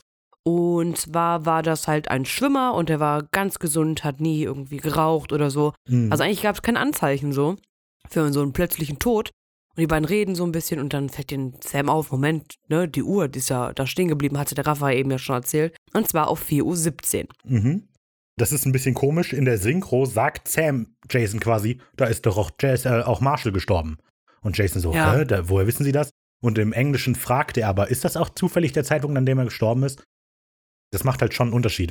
In der einen Version weiß Sam das, in der anderen merkt so Sam, fuck, hier ist wirklich irgendwas los. Ja. Und habe ich geguckt. 417. Habe ich auch. geguckt. Ja, nee, bitte, fang. Was hast du über 417 rausgefunden? Eine Predigt von Matthäus, über Matthäus. Genau, diese Predigt ist über Matthäus und dort geht es über Änderung. Warte, Ähm, über Matthäus oder kommt die aus Matthäus? nee, über. Das ist auch, äh, Ah. Ja. Kann das schwer enttäuscht. ja, tatsächlich. Was für eine weil sie Bibelstelle passt, ist das denn? pass auf. Er redet halt irgendwie über in dieser Predigt über die Änderung. Derjenige, der es halt predigt, weiß nicht Ja, genau. aber warte, wer. aus welchem Buch kommt das denn jetzt? das, das ist ja einfach aus nur eine Predigt über Matthäus. Aber das muss ja Kapitel 4, Vers 17 sein. Und Nee. aus welchem Buch kommt das? Ist es gar kein Bibelvers, den du hast, oder was? Predigt Matthäus, Predigtkasten heißt die Internetseite. Okay. Ja, und das heißt, ändern sollen wir uns. Und da geht es halt darüber, dass die Menschen sich halt ändern müssen, beziehungsweise offen für Änderung sein müssen, da ähm, wir noch nicht genauso sind, wie Gott das gerne hätte, scheinbar. Moment, ich habe hier Zitate, ja. Wir sind noch übende, lehrende Schüler und Jünger. Nach Gottes Plan sollen wir vollkommen sein, vollkommen in der Wahrheit und in der Liebe. Aber weil wir noch nicht vollkommen sind und unsere Sünden uns immer wieder einholen, müssen wir bereit für Veränderung sein. Und das fand ich auch gut, weil es eigentlich passt. Ich verstehe nicht, was das jetzt mit 417 zu tun hat. Das ist das, was hier steht, wenn man, wenn ich es eingegeben habe auf Google. Okay, na gut. Predigt über Matthäus 4,17. Also ist die aus Matthäus 417. Hier steht, Wir machen Live-Recherche. Wir schauen kurz, ich, was ich doch Matthäus hier, 417 Predigt ist. über Matthäus 4,17. Ja, aber ist die jetzt aus Matthäus 417? Oder Raphael, wo soll ich das wissen? Ich dachte, das hast du nachgeguckt. Diese Predigt wurde, ja, und das ist halt das Problem, dass diese Predigt erst äh, das erste Mal 2017 gehalten worden ist. okay, das ist natürlich. Zum also ich guck mal, was Gedenktag Matthäus 417 An. Reformationsding. Matthäus 4,17 ist, von da an begann Jesus zu verkünden, ändert eure Einstellung, denn die Herrschaft des Himmels ist nah. Das ist Matthäus 4,17. Okay, keine Ahnung. Was ich gefunden habe, ich habe halt geguckt, welcher Bibelvers 4,17 könnte passen und das erste, auf das ich so gestoßen bin, ist Petrus. Denn in Petrus 4,17 heißt es, wenn aber selbst wir gerichtet werden müssen, was wird dann erst die erwarten, die der guten Botschaft Gottes nicht gehorchen wollten? Oh, das passt gut. Ja, das passt. So, und dann habe ich geguckt, das hat vielleicht noch mehr Bedeutung. Und dann, pass auf, Achtung, jetzt, halt dich fest. Du wirst schreiend umkippen, wie krass das ist. Soll ich wieder auf den Tisch schauen? Bei Minute 4,17 in dieser Folge sagt der Arzt gerade zu Sam, dass er keine Wunder vollbringen kann. Das ist cool. Neat, oder? Ich hatte eben ja angemerkt, dass die Messen, die der Reverend da abhält, immer um 2 Uhr und um 11 Uhr sind. jo. Und wenn Dean um 4.17 Uhr geheilt wurde, dann hat dieses Vorgeplänkel Ja. der Messe scheinbar zwei Stunden gedauert. Naja, das passt vielleicht nicht so. Aber es weist vielleicht darauf hin, dass 4.17 tatsächlich relevant ist. Naja. Kann sein. Dann springen wir wieder zu Dean und der ist gerade dabei, das Haus von Roy zu verlassen und trifft dabei Leia vor der Tür. Layla. Layla, genau, vor der Tür. Und die beiden reden halt so ein bisschen darüber und. Moment, genau, sie redet mit Dean und fragt dann so, ja, ne, was willst du hier? Und dann Sue Ann steht halt auch im Hintergrund und sagt, ja, ich will gern zum Roy mit den quatschen. Und dann sagt er so, ah, nee, sorry, der schläft gerade, geht gerade nicht. Dann kommt Leylas Mutter dazu und in dem Moment erfahren wir, dass die Todkranke von beiden Layla ist. Die hat nämlich einen Hirntumor und hat noch sechs Monate zu leben. Und das macht ihn zu schaffen. Ja, Also, nachdem Sue Ann die beiden ja abweist, von wegen, der ist- schläft jetzt, wir können das jetzt nicht machen, wirft die Mutter eben Dean vor, warum dürfen sie leben und meine Tochter Ja. nicht? Und diese Frage stellt sich Dean halt auch. Also Genau. man sieht ihm das halt an. Er trifft dann im Hotelzimmer wieder auf Sam und der erzählt ihm, hör mal, der Marshall ist um 4.17 Uhr gestorben. Das ist die Zeit, wo du äh, geheilt worden bist. Genau. Also mehr noch, er entschuldigt sich ja. Ja. Du, ich wusste das nicht, das tut mir leid. Das heißt, sie kommen halt darauf, dass äh, ein Leben mit dem anderen ausgetauscht wird. Beziehungsweise die Heilung äh, bedeutet, dass dafür jemand anders stirbt. Genau, also das hat Sam ja dann noch nachgeguckt. Roy hat sechs Leute geheilt und zum gleichen Zeitpunkt sind sechs gesunde Menschen an den gleichen Symptomen verstorben. Ja. Das heißt, der Reverend tauscht ein Leben für ein anderes. Und Dean ist entsetzt und wütend so, dass wegen ihm jemand anderes tot ist. Und Sam fühlt sich schuldig, er wusste das alles nicht. Aber was beiden direkt irgendwie so auffällt, ist, dass das wahrscheinlich jemand für ihn ausführt. Also, dass er ja nicht derjenige ist, der jemand umbringt, sondern er jemanden scheinbar einen Auftrag gibt, damit der das für den erledigt. Sie kommen auf das Thema Sensenmann, Also Dean sagt, es muss einer sein. Ja. Mhm. genau. Und sie recherchieren darüber so ein bisschen. Und was cool ist, in der Sequenz, wo sie darüber recherchieren, hat Dean ein Bild von, auf Englisch steht da Famine drauf, das ist die Hungersnot. Famine. Famine. Ja, genau, das ist nämlich die Hungersnot. Und später in Supernatural wird das auch nochmal relevant. Was in der ganzen Sequenz immer noch passiert, was jetzt übergangen wurde. Aber während Sam und Dean so über, eine, über das reden, was da wohl los ist, cutten wir immer wieder zwischen einer Heilungszeremonie bei Lagrange zurück, in der so ein Mann im Rollstuhl beatmet wird und der wird gerade geheilt. Und wir cutten zu einer Joggerin, die allein gerade durch den Wald rennt. Und wir hören im Hintergrund, wie das Lied Don't Fear the Reaper von Blue Oyster Cult anfängt zu spielen. Auf Netflix aber rausgeschnitten. Ja, auf Netflix ist irgendein anderes Lied, ja. Das Lied beginnt zu spielen, als Roy gerade seine Hand an die Stirn des Mannes legt und die Joggerin auch vom Sensenmann verfolgt wird. Die Frau bricht dann irgendwann mit milchigen Augen zusammen. Wir sehen den Sensenmann, wie er die Hand an der Stirn hat. Die geheilte Person oder die zu heilende Person ebenfalls. Und als die Frau zusammenbricht, scheinbar tot, setzt sich die Hand dieses Sensenmannes auch an den Kopf des Beatmeten, der daraufhin sich erhebt, die Beatmungsflasche entfernt und alle freuen sich. Cut to black. Und das ist eine ziemlich coole Sequenz. Ja. Sehr gut gemacht. Ich glaube, das ist auch der Grund, warum wir das vorher nicht sehen, als Dean geheilt wird. Weil das ist ja letztlich die gleiche Szene. Wir sehen das Gleiche. Aber hier eben, das Ja, passt alles sehr gut. wirklich. Sam und Dean finden gerade raus, was los ist. Und gleichzeitig sehen wir, wie einer geheilt wird und ein Leben genommen wird. Es spielt dieses Lied, das Don't Fear the Reaper heißt. Ja, Ja, ziemlich äh, gute Sequenz. Und genau da ist auch die Mitte der Folge tatsächlich. Die Folge wirkt halt ziemlich rund, deswegen ist mir nicht aufgefallen, dass. Ich fand es sehr lange. Es hat sehr. Also es ist nicht langwidrig und langweilig gewesen, aber es wirkt Ja, länger okay. als die Hälfte der Folge. Also ich finde, bis zu diesem Punkt ist die Folge auch mega gut. Ja, Das heißt mega gut, aber sie ist sehr gut. Und ab jetzt wird sie konstant schlechter, finde ich. finde ich nicht. Nach dem Cut to Black beginnt Sequenz 4, die heißt, wie zeige ich Ihnen am besten mein cooles Tarotdeck? Darauf gehe ich später noch ein, auf den Namen dieser Sequenz. Sam und Dean sitzen im Hotelzimmer bei der Recherche. Die haben mittlerweile über ihren kleinen portablen Drucker etliche Bilder von Sensenmännern und Skeletten ausgedruckt. Und Dean erklärt, dass es nicht nur einen Sensenmann gibt, sondern ganz viele. Der gibt es ja in jeder Mythologie und so weiter. Das heißt, wahrscheinlich gibt es da auch mehr von. Und ein Beweis für seine Hypothese ist zum einen die stillstehende Uhr, denn scheinbar der Tod kontrolliert die Zeit. Und das andere ist, dass nur er den Mann sehen konnte, etwas, das eben auch Sensenmänner an sich haben. Dann hatte ich so ein bisschen geguckt, auf was das zutrifft, also weil Sensenmann-Mythologie ist natürlich schwierig. Es gibt halt in jeder Kultur so unterschiedliche Figuren, die das machen könnten. Allerdings passt so die Beschreibung gut auf die Shinigami aus Japan. Die haben das nämlich auch, dass die niemanden aktiv selber töten. Die bringen die immer halt, okay, das, hier passt das nicht unbedingt, aber der Sensenmann ist ja auch an der Leine quasi. Aber die generelle Sensenmann-Mythologie in Supernatural ist halt, dass die immer nur die Seelen quasi abholen, nachdem die gestorben sind. Und dann können die auch nur die Toten sehen. Und Shinigami haben das Gleiche. Deshalb nur so kurz. Es gibt noch ganz viele andere, kann man ganz viel drüber nachlesen. Für Dean gibt es also keine andere Erklärung. Es muss ein Reaper oder beziehungsweise ein Sensenmann sein. Und die Frage ist nur, wie kontrolliert Roy diesen Sensenmann? Sam erinnert sich an dieses Kreuz, das er gesehen hat. Und findet auch eine Entsprechung in einem Tarotdeck, das er da einfach so Glück. rumliegen hat. Und Sam schlägt dann ganz elegant die Brücke vom frühen Christentum zur schwarzen Magie, mit der Roy wohl einen Sensenmann gebunden hat. Naja, so, und da habe ich natürlich mal ein bisschen geguckt mit Tarot und so. Sam erklärt, ah, Tarot, das stammt ja auch aus dem frühen Christentum. Und da haben die gerade noch schwarze Magie gehabt und das hier, das koptische Kreuz mit drin ist, bedeutet, die haben also auch damit den Sensenmann gehabt. So, und dann habe ich halt geguckt. Und Tarot entstand wohl irgendwann im 14. Jahrhundert als ein ganz gewöhnliches Kartenspiel. Das heißt, frühes Christentum ist schon ein bisschen falsch. Ja. Die ähm, schriftlich-esoterische Tradition des Tarots, also abseits einfach als normales Kartenspiel, beginnt erst 1781 und erst in der zweiten Hälfte des 19. Jahrhunderts hat Tarot tatsächlich als okkultistisch-esoterisches Element Bedeutung gewonnen. Das heißt, dieser ganze Tarot-Bezug ist sehr an den Haaren herbeigezogen, nur damit Sam diese coole Damit Karte die zeigen Karte- kann. Ja. Die ist laut dem Skript die Karte des Magiers und die sieht aber in Standard-Tarot-Decks komplett anders aus. ja. Also dieses koptische Kreuz habe ich auch in keiner Abbildung. Ich habe mir so ein bisschen durch Tarot-Abbildungen ge- gesucht Mhm. und in keiner davon ist dieses Kreuz mit drin. Meistens ist da diese Unendlichkeitsschleife mit drin. Aber egal. Das nur so dazu. Der Tarot-Bezug ist irgendwie absurd und deshalb heißt diese Sequenz auch so. Ich weiß nicht, warum der ein Tarot-Deck rauszieht. Das macht überhaupt keinen Sinn. Keine Ahnung. Egal. Ja, die beiden beschließen dann halt, oder Dean beschließt mehr oder weniger, jemanden dafür büßen zu lassen, damit das, der Bann halt durchbrochen werden kann, dieser schwarzen Magie. Was heißt jemanden? Ja, Roy. Er will halt Roy töten. Die Ja. Roy töten, genau. Aber Sam versucht ihn ein bisschen davon abzubringen, weil sie wären dann ja nicht besser irgendwie, weil sie halt aktiv einen Menschen töten würden. Das heißt, sie müssen halt den Bann einfach brechen. ja. Sequenz 5, Fassaden. Wir befinden uns wieder am Zelt und die beiden steigen halt aus dem Auto aus und dort ist wieder der Protestant, den wir ja Nicht der Protestant, der Protestler.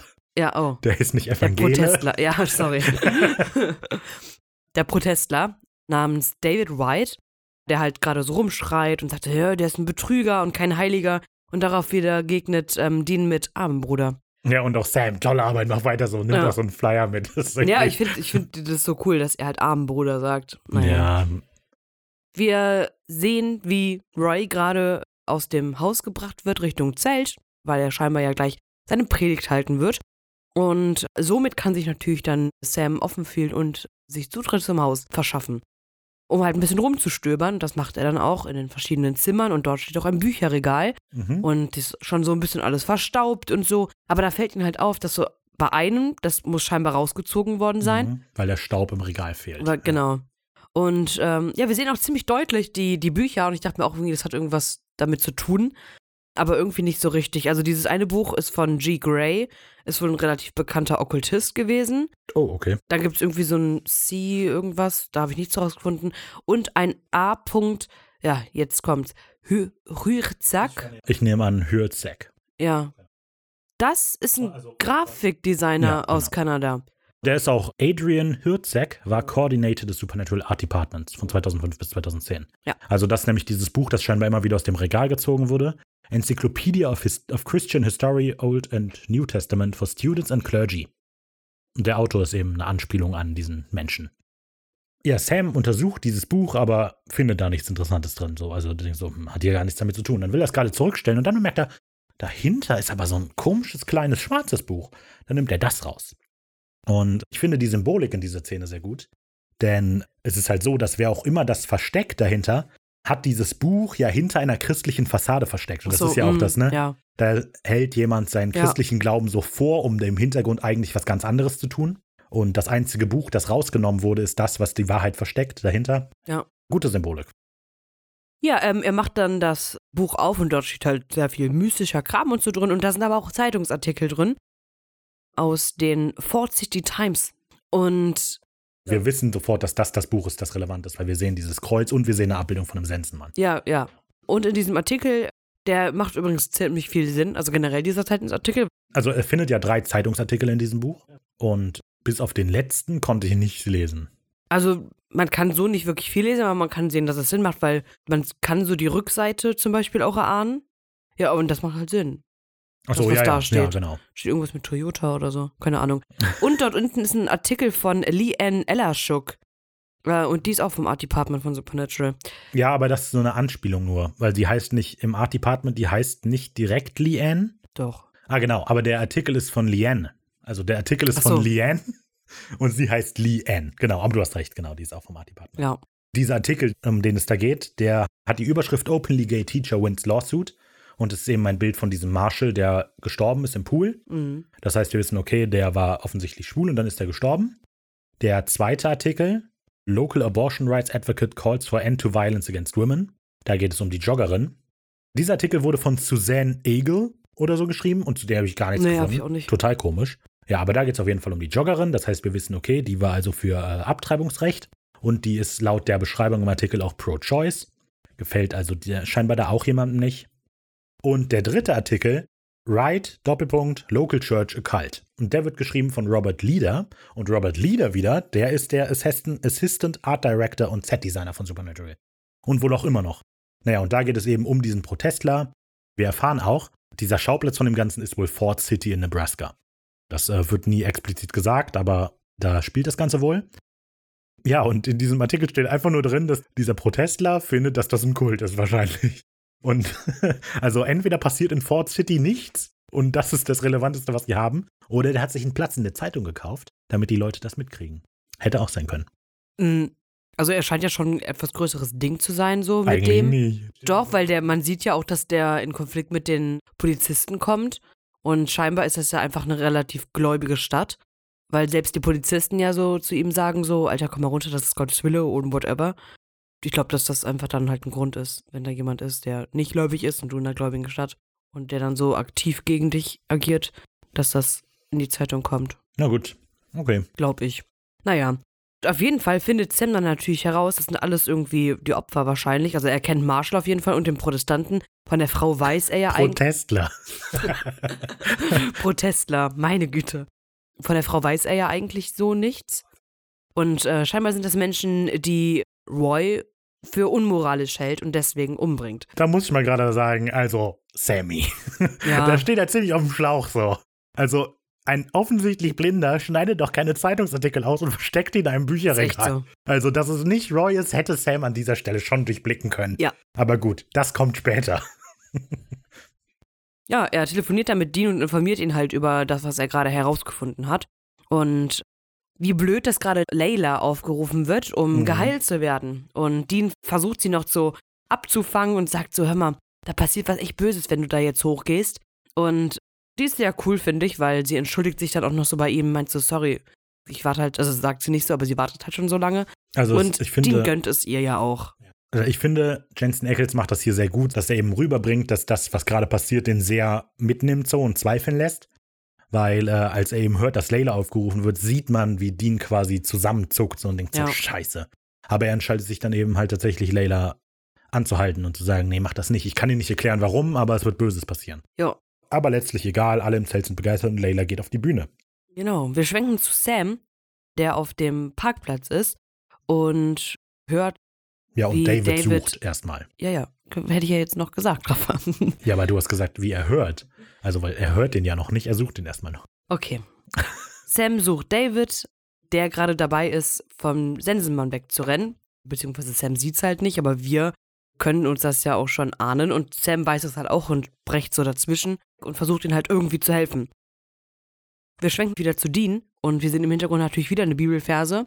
117. Aus welchem Buch? Das, das musst du mitsagen. Ja, aus der Bibel halt. Die Bibel ist mehr als ein Buch. Psalms. Okay. Psalms 117, wo drin steht, Some sat in darkness and the shadow of death, being bound in affliction and in irons. Ja, Punkt. Okay. Dean ist, macht gerade so einen falschen Feueralarm, beziehungsweise schreit einfach rum, äh, Feuer, ne, alle raus aus dem Zelt. Dean hat ja die ganze Zeit so Probleme damit und gerade als er sieht, jetzt soll Layla geheilt werden, ist halt die Frage, tut er was oder tut er nichts? Aber er entscheidet sich dann eben, einen Feueralarm vorzutäuschen, ja. Ja. Viele werden natürlich nervös und so, aber Leila ist ein bisschen verwirrt noch und vor allem die Mutter ist ziemlich abgefuckt und äh, geht schon zur Bühne und sagt, bitte machen Sie weiter, helfen Sie meiner Tochter.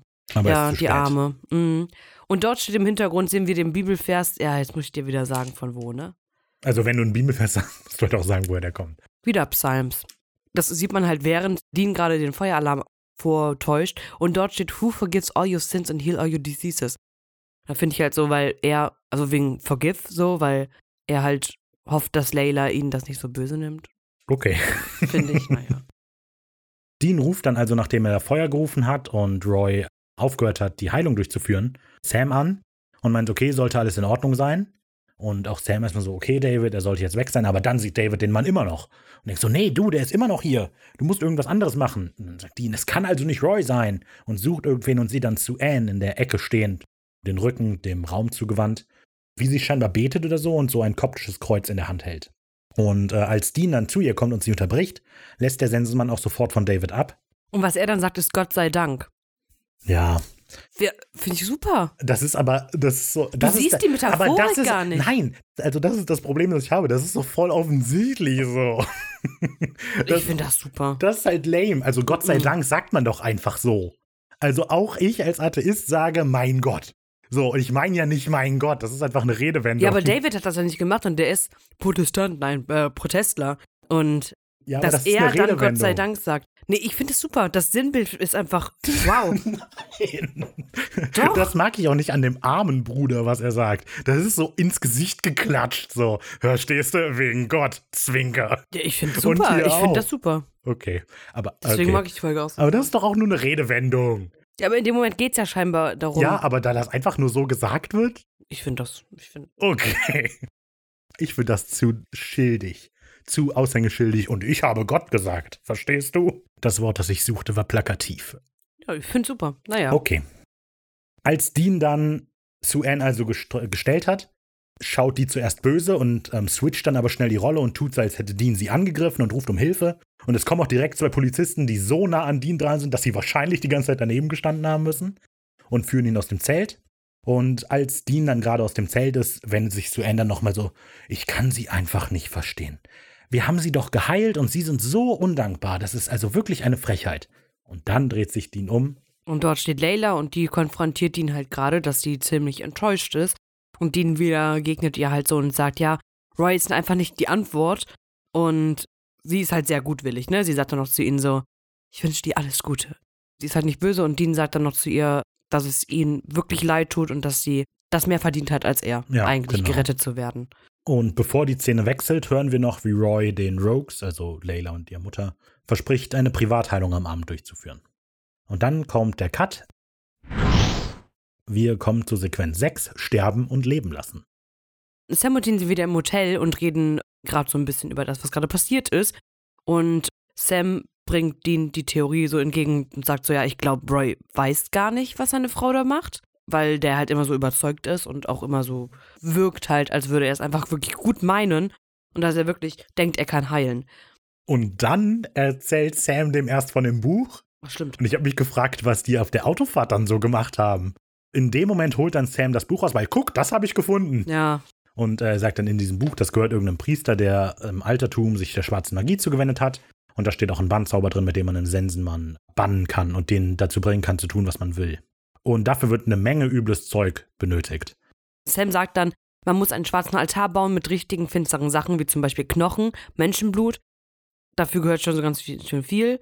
Ne? Die Frau eines Predigers, schwarze Magie, Mord, das Böse. Und Dean sagt dann Verzweiflung. Das finde ich auch super. Aber ist es nicht komisch? Warum? Also ich finde, diesen Dia der Dialog wirkt so, als wären die Rollen von den beiden vertauscht gewesen. Also das, der würde viel mehr Sinn machen, wenn das eine der Dean sagt und das andere der Sam. Nein. Aber der Sam ist doch der, der die Verzweiflung nachvollziehen kann. Aber jetzt ist ja Dean.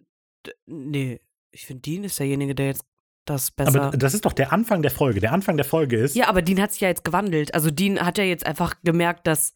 Was wollte ich sagen? Äh, für Dean ist ja jetzt gerade ein anderer Mensch gestorben und er fühlt sich schon auch irgendwie schuldig dafür, dass Layla jetzt nicht geheilt werden konnte. Und er kommt halt jetzt so ein bisschen da rein um, und ist verzweifelt. aber Dean ist der, der quasi rechtfertigt, warum Sue Ann das macht. Ja. Und das ist doch total absurd. Weil sie ja einfach nur ihrem Mann was Gutes tun wollte, so gesehen. Ja, ja, aber also Dean ist aber der, der sofort gesagt hat, wir müssen Roy töten.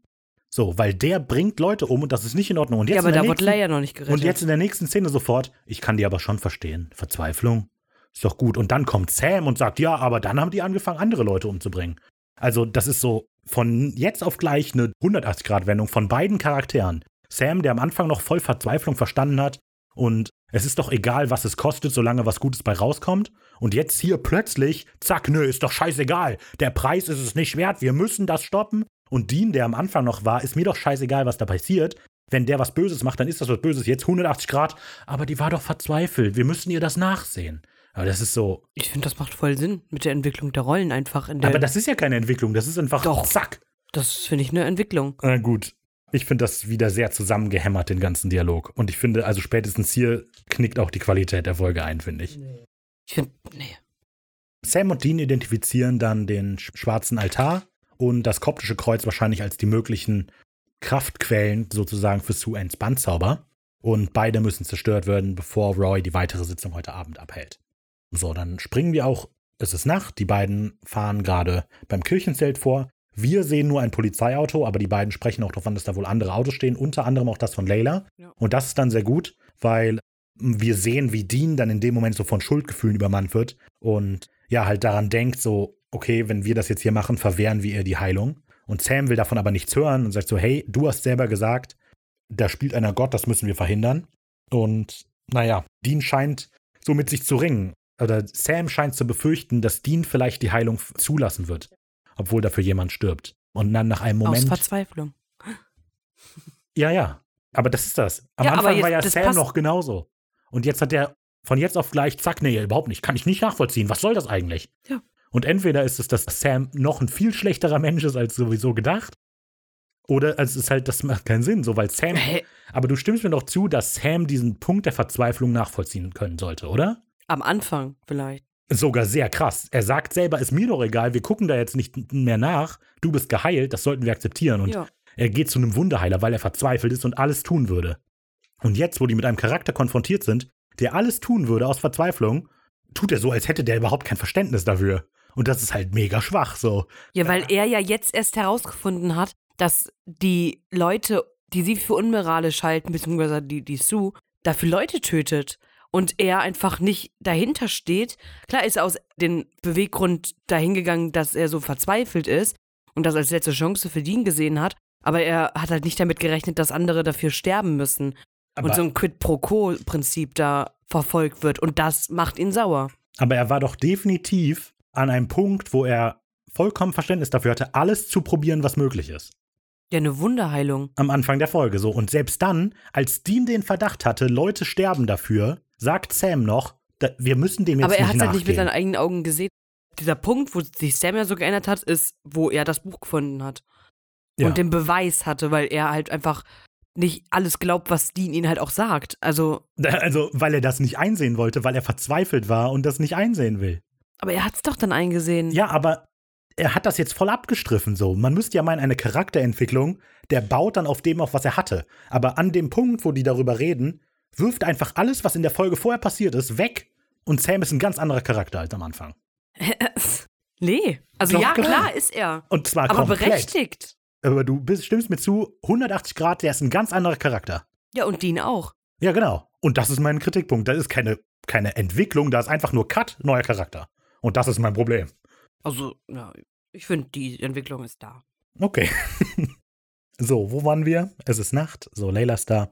So, nach einem Moment schwerer Stille steigt Dean dann aber aus und Sam folgt ihm. Wir kommen zur Sequenz 7. Meine Kinder beteten mir noch ein bisschen, damit Sam und Dean Zeit haben, den Fall zu lösen. Im Zelt wurde bereits damit begonnen, dass Layla geheilt wird. Und da wird ihnen natürlich direkt klar so, Sue muss also scheinbar schon mit dem Ritual begonnen haben. Deswegen läuft Sam auch zum Haus hin. Beide laufen zum Haus. Ja, stimmt, beide, ja. Ja, und gehen halt so ein bisschen hin und her. Links und rechts. Ja, sie suchen halt so ein bisschen, wo könnte die jetzt stecken. Und dann fällt Sam auf, dass unten im Keller Licht leuchtet. du hast die. Durch so eine Luke. Das hätte ich doch jetzt noch gesagt. Aber das kommt davor. Nee, die teilen sich doch jetzt auf. Ja, aber erst danach findet Sam die Luke. Okay. Dean lenkt dann Polizisten ab und Sam geht nochmal weiter durchs Haus, äh, ums Haus herum. Ich muss mich an dieser Stelle wieder beschweren. ist das nicht mega cartoonmäßig, wie Dean die ablenkt? Ist nicht voll Ja, dumm? die da gehen so oben drauf steht. Die gehen ans Haus, dann sind da zwei Polizisten und Dean so, okay, lass mich das machen. Also, okay, da muss ich jetzt sagen, das finde ich eigentlich gut, weil er sagt ihm ja irgendwie, geh du vor, ich komme nach.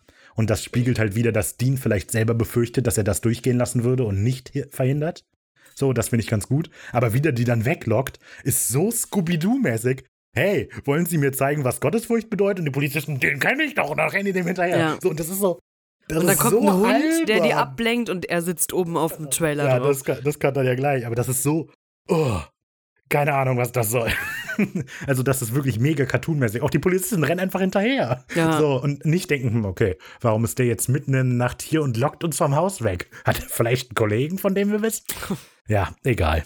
Sam nutzt das, um dann durchs Haus, um durch, ums Haus rumzugehen, genau während sich Dean versteckt. Dann entdeckt Sam diesen Kellereingang und die Polizisten blasen die Suche ab. Dann kommt das, was du sagst, genau. So, die Polizisten sind gerade dabei, okay, dann gehen wir jetzt. Und dann bellt dieser Hund.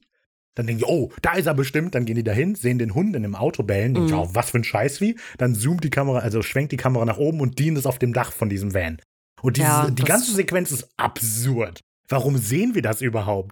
Weil Keine also, Ahnung. also selbst wenn Dean von den Polizisten gefangen worden wäre, würde das ja nichts ändern Nee. an der Folge. Und es ist auch nicht so, dass es jetzt lebensverändernd für Dean wäre. So, dann hätten die den, würden dem sagen, hier geht aber nicht, 120 Euro bitte, wir hatten sie vor den Platz verwiesen. Gehen sie. Ja. So, aber, aber wir sehen das so. Und währenddessen rennt halt Sam in der Gegend rum und erreicht nichts. Naja, Sam- schon. Ja, ja. Er findet dann den Kellereingang, aber in dem Moment hat sich das mit Dean ja erledigt. Hätten die einfach gecuttet, als Dean die weglockt, hätte man sich das sparen Ja, können. ja. Ja, okay, das ist ein bisschen albern. Sam findet dann auf jeden Fall diesen Kellereingang und geht auch dort runter. Und dort äh, im Keller ist es ziemlich düster und äh, ganz hinten ist ein Altar aufgebaut. Direkt am Anfang stehen so zwei Kerzen, damit wir wissen, Achtung, böser Ort. genau, auf diesem Altar äh, liegen ziemlich böse Sachen, die teilweise nicht so ganz zu identifizieren sind, aber scheinbar irgendwas mit Blut und so, ne? ja, Wachs, Knochen, und, Schädel. Genau. Ganz viele Kreuze Ja. und Kerzen. Und in der Mitte ein Foto von Dean, was mit, ich denke mal, Blut, äh, so ein Kreuz über ihn gemacht ist. Ich hatte schon angefangen, mich über das Bild zu, zu beschweren, so. Woher hat die das? Und da habe ich gedacht, der hat ja in die Kamera geguckt. Ich wollte mich zuerst darüber beschweren, aber es macht Sinn. Und das finde ich einen netten Kniff. Und man sieht auch, dass der im Zelt ist und so. Ja. Ja. Sue Ann erscheint dann plötzlich hinter Sam und sagt, ich habe Dean das Leben geschenkt, ich kann ihm auch wieder das Leben nehmen. Und dann dreht sich Sam um und wirft den Altar um. Und Sue Ann teleportiert sich vor den Keller Ja, geht ziemlich schnell. und macht dann die Tür zu und hält dann so eine kleine ähm, Bösewichtrede. Ja, so eine Fanatikerrede. Sie sagt halt sowas wie Gott hat mich auserwählt, ich muss die Guten belohnen, die Bösen bestrafen. Sie erklärt dann auch, dass sie Deans Leben gegen das von Layla tauschen will. Ja. Während Sam immer noch unten gegen diese Kellertür drückt. In dem Skriptentwurf sagt sie noch was anderes. You can take comfort in knowing your brother's life will save Lila's, and don't worry, I'm sure yours will go to someone equally deserving. Im Originalskript, äh, na, was heißt im Originalskript? In diesem Entwurfskript sagt sie quasi, ich werde Deans Leben für Lilas opfern und deins später auch für das von irgendwem anders. Krass. Ja. Ja, das ist so ein Bösewicht-Moment.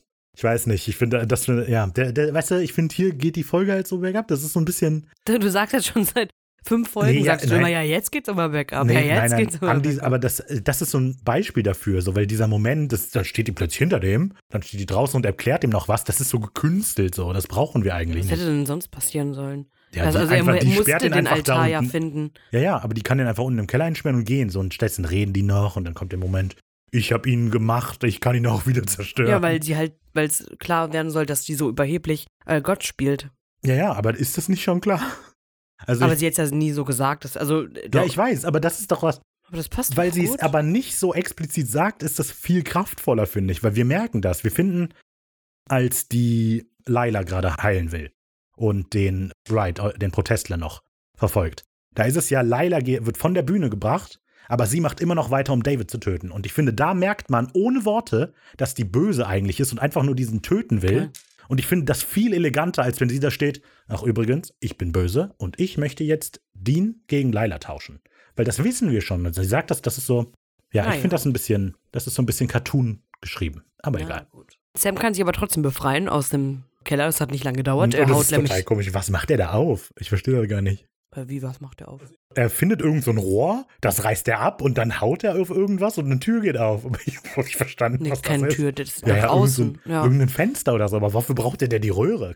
Das habe ich einfach nur nicht verstanden. Äh, da habe ich einfach nicht durchgeblickt. Naja. Währenddessen ist Roy im Zelt dabei, so sein Ding durchzuziehen mit Layla. Da hat er ja versprochen. Und er lässt sich sehr viel Zeit. Ja, sonst hätte, würde Dean ja nicht ja, genau, sonst wäre er schon tot.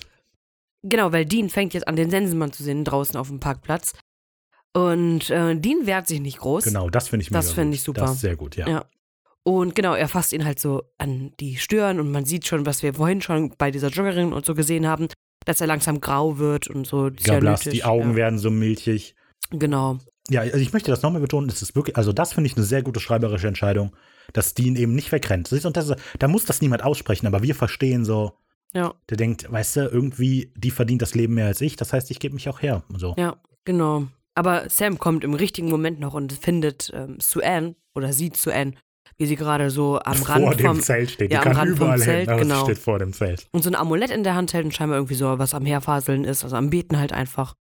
Und er geht dahin und reißt ihr das Amulett aus der Hand und wirft's runter und dort entleert sich dann Blut. Ja, scheinbar war da Blut drin in diesem Kreuz. Normal ist es ja für Rituale so, dass du dann das Blut des eigentlichen Opfers brauchst. Und aber woher hat sie Dienstblut? Also wir wissen ja jetzt nicht, was für ein Ritual das nee, ist. klar, aber in vielen Ritualen ist es ja so.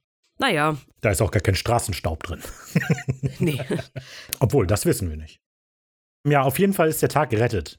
In dem Moment, in dem das Kreuz kaputt geht, sieht man dem Sensenmann an, dass er sich irgendwie fühlt, als sei Ketten von ihm abgefallen oder so. Und ja, der geht dann einfach weg. Der lässt ihn dann da in Ruhe, haut ab. Aber noch nicht ganz, denn er erscheint dann zu Anne. Und ja, nimmt ihr das Leben eben genauso. Was ich dabei sehr schön finde, er hat dabei so ein ganz leichtes, creepy Lächeln, Ja, als Sue Anne am Boden liegt und so ihren letzten Atemzug tut. Und ja, Sam guckt einfach aber das finde ich auch super, weil wieder das so bedeutet, der Sensenmann ja ist ja was, was Göttliches, was Gottes Wille ja irgendwie ausführt. Also er holt halt die Toten ab, so, ne? Weil Gott entschieden hat, so die sterben jetzt. Und Suen hat das sich ja darüber hinausgesetzt und hat das ja aber nie wirklich als böse angesehen. Sie hat ja gedacht, sie macht irgendwie was Gutes.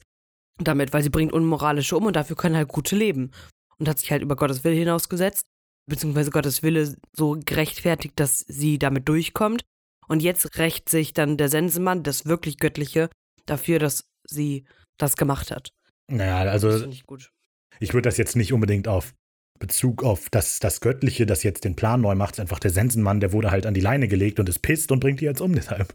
Also Ja. ich würde das ein bisschen simpler, aber du hast recht, das, äh, ja, das steckt da so mit drin. Ja. Oh, und das ist, das finde ich ein bisschen, ein bisschen albern. Als der Sensenmann von Dean ablässt, merken eben Roy und Layla auch, da ist irgendwas los. Und dann sehen wir Sue Ann draußen, wie sie auf den Boden sinkt und sagt, mein Gott, was haben sie getan? Und Sam, er ist nicht ihr Gott.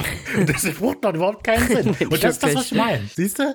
Mein Gott ist einfach nur so eine Redewendung, die man sagt. Aber Sam so, es ist gar nicht ihr Gott. So, weil ich finde, das steht halt stellvertretend für all diese Gottsprüche in der Folge. Hm. Hauptsache, die ich hat was finde mit nur Gott den nicht gesagt. gut, den Rest finde ich gut. Ja, okay. Aber das wäre ein mega doofer Spruch. Als hätte Sam sich den ausgedacht vorher.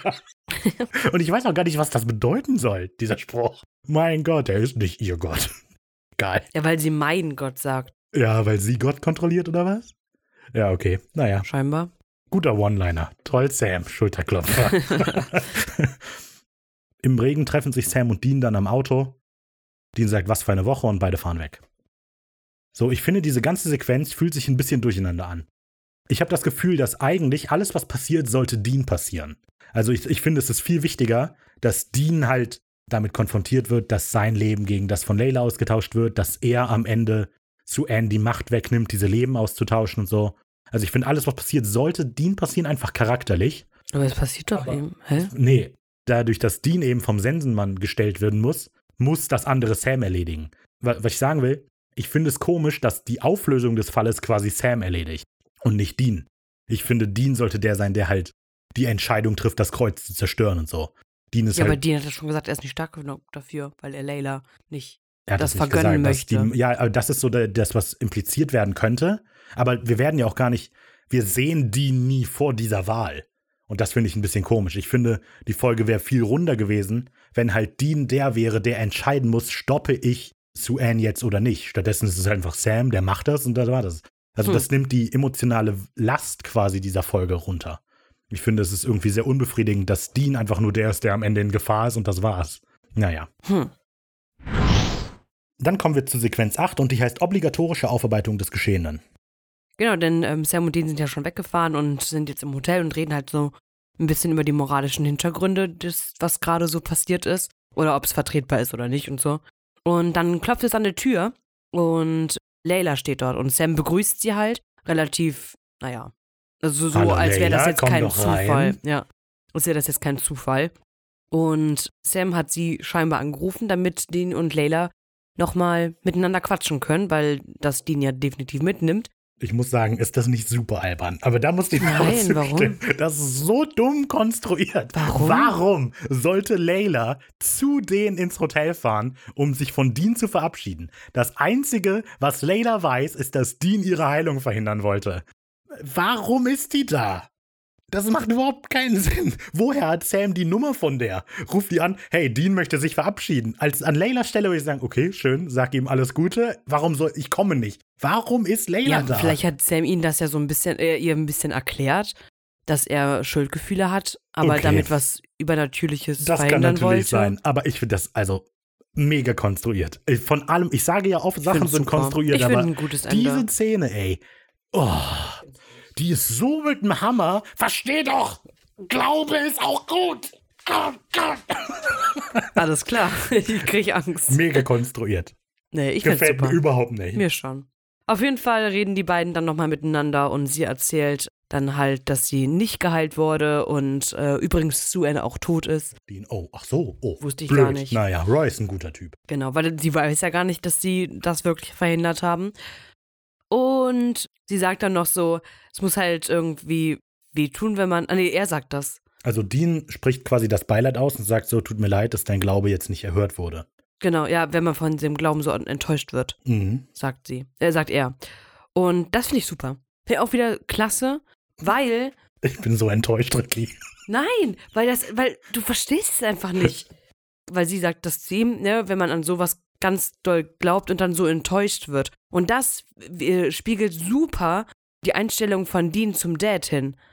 Aber Das das, ist ist, doch ja, das ist aber so offensichtlich. Da- das, das ist ist so doch nicht lazy. offensichtlich. Klar. Nein, So. gar nicht. Da hätte sie gesagt, oh, du hast ja bestimmt auch mit deinem Vater ein paar Probleme. Das wäre offensichtlich. Nee, also das wäre, das würde ich, nie, das würde aber niemand durchgehen lassen. Und das her, also das kommt so nah an, meine lieben Zuschauer. Diese Folge hat Parallelen zu Na. dem, was bislang passiert ist. Ich ja, erkläre das das hat Ihnen. jede Folge. Ich weiß, aber das ist so, also dass Layla da ist, macht schon keinen Sinn, dass die das dann so sagt. Dieser Du Ge- magst Layla scheinbar nur nicht. Doch. Du, du beschwerst dich, weißt du, die Folge ist voll toll und du Nee, die ist beschwerst dich die ganze Zeit. Ab der die Mitte ist jede Folge. die, aber ab der Mitte ist das nur noch, damit wir was abfrühstücken können. Und am Ende auch Nein. dieses Gespräch ist nur, damit wir diesen Dialog haben können. Der ist nicht organisch oder so. Dean sagt, es tut mir leid, dass der super. enttäuscht wurde.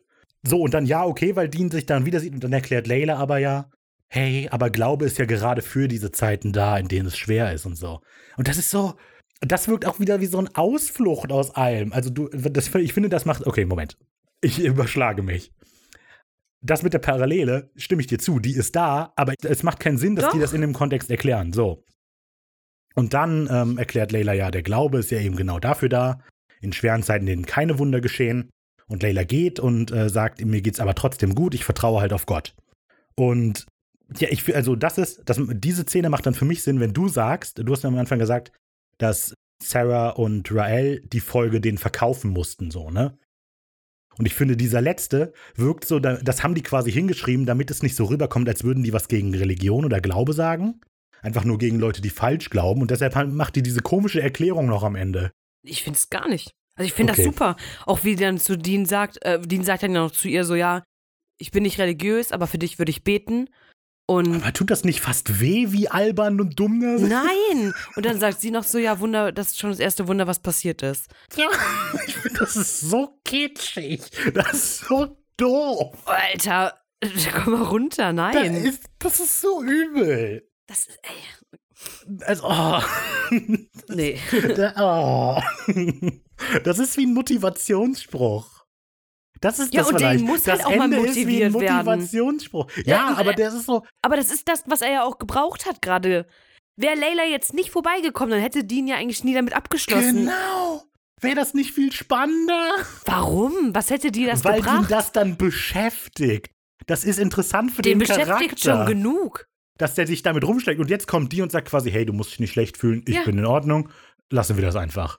Es ist doch viel spannender, wenn Dean mit sich rumträgt, die ständige Frage, was ist hier eigentlich los? So, war das in Ordnung, was wir getan haben, war nicht? Die Frage kann er sich ja trotzdem ja, die stellt stellen. sich auch noch, da hast du auch recht. Aber ich finde das so albern, das ganze Ende, das ist einfach, oh. Damit ist die Folge, das, Das sei gehört das- jetzt auch zur Folge. Das ist, als sei das für Zwölfjährige geschrieben, finde ich. die Folge Das ist ja auch ab so, 12. Ja, Und aber das heißt ja nicht, die muss für Zwölfjährige geschrieben sein. Damit's alle verstehen, Leute, wir sprechen es hier nochmal aus. Ich finde, das ist alles gar nicht so offensichtlich, wie du hier tust. Na gut. Das ist alles, das ist alles schön metaphorisch und mit Das ist Sinnbildern nicht und metaphorisch. Doch. Nein. Ja, die, die Stelle jetzt nicht, aber das andere mit Gott und alles Mögliche. Aber das ist auch nicht mehr. Oh, das ist. Okay, egal. Wir beenden kurz die Folge, bevor wir in dieses Fazit reinkommen. Ricky hat gesagt, sie geht, alles gut. Und im Skript, das endet mit den Worten: Hold on, Dean. Troubled. Complicated and conflicting emotions wash across his face. As Dean thinks, thinks about evil and good and faith, we black out. So. Also ich finde diese Folge gut, das würde ich jetzt am Anfang nochmal gesagt haben. Auch sehr, sehr gut. Und ich glaube, dass dir das alles gerade so ein bisschen wirklich versaut hat, die Folge, weil du dieses Skript hast. nee, warum? Und das Skript finde ich voll gut. Also einfach, wie das da geschrieben ist, das gefällt mir sehr gut. Ja, aber wie voreingenommen du in jede einzelne Szene gegangen bist. Warum vor. Hä? Wieso Weil du dir voreingenommen? von Anfang an gesagt hast, boah, das ist scheiße, dann hast du dir irgendwann mal gesagt, ja, das ist doch alles viel zu offensichtlich. Und das ist- war deine Ausrede für die ganze Folge. Das ist ja alles viel zu offensichtlich Also ich habe gesagt, ich finde die bis zur Hälfte extrem gut. ja, aber Und danach dann- hast du immer wieder ja, gesagt, weil dann fällt die auch auseinander. Weil dann wussten die nicht, wie schließen wir das schön ab. Die verlieren ab der Hälfte Subtilität und alles Mögliche. Es geht nicht mehr um irgendwas. Die Charaktere machen noch einfach eine 180-Grad-Wendung in der Mitte, die keinerlei Beweggründe hat. Die einfach nur zack, zack, wir sind jetzt andere Charaktere. Und dann frühstücken die sich halt so mega klischeemäßig durch alles durch. Also ich meine, guck mal, diese ganze Sequenz am Ende, während Roy da seinen Proze seine Heilung durchführt, Und Sue Ann macht, versucht den Tod, äh, den Tod dazu beschwören und so weiter. Wie lange das dauert. Da, das ist Das einfach, dauert nicht lang, das sind fünf, ja, höchstens und fünf weißt, du, Minuten. und weißt du, wie so eine Heilung normalerweise dauert? Zehn Sekunden. Die ganze Bei Zeit. denen hat es auch länger gedauert. Die so haben ja vorher auch Zeit. miteinander gequatscht und so. Ja, und warum? Wir sehen doch auch nur einen Ausschnitt von Layla von der Heilung von zehn Sekunden oder so. Ja, aber das passiert ja alles parallel. Ja, aber die haben vielleicht vorher gequatscht oder so. Also das ist, das ist auch nicht lang. Also die, dafür, Die was kommt da doch alles nicht ins passiert. Zelt rein, der legt kurz die Hand auf, ja, danke, dann bis nächstes Mal. Aber eigentlich schon. Nein! Das ist das, was der Ey, verspricht. Wir haben doch eben schon, äh, hast du selber erzählt, dass dieses Vorgerede und so ja mindestens zwei Stunden gedauert haben muss, weil die Predigt ja um 2 Uhr anfängt und wir 4 Uhr Aber du 17 kannst doch nicht, das, du kannst doch nicht den einen dummen Fehler mit dem anderen dummen Fehler rechtfertigen. Weil wir haben doch eindeutig glaube nicht, gesehen, dass dass, diese Fehler Predigt ist. nicht zwei Stunden gedauert hat. Aber Möchtest du- warum? Aber der hat wahrscheinlich vorher noch über irgendwas geredet. Aber du, also warte, möchtest du mir erzählen, dass du wirklich glaubst, dass diese Predigt, äh, bei der Dean geheilt wurde, zwei Stunden gedauert hat? Kommt es in der Folge so rüber, als seien das zwei Stunden gewesen? Ich glaube, dass die Zeremonie auf jeden Fall auch lange geht. Das Handauflegen selber hat vielleicht nicht so lange gedauert. wir- pass auf. Der, die kommen doch rein. Alle Leute kommen gerade noch ins Zelt. In der Mitte. Vorne sind noch zwei Plätze frei. Das heißt, die sind auch nicht zu spät oder so, weil sonst wären die frei. Äh, wären die voll. Komm hin, setzen sich. Der fängt an zu reden. Hallo, ja, ich lese ab und zu die Zeitungen. Dean sagt, ja, du willst aber nur mein Geld. Roy sagt, komm auf die Bühne, ich heile dich. Das dauert doch nicht zwei Stunden. ja, okay, das dauert nicht zwei So, Stunden. genau.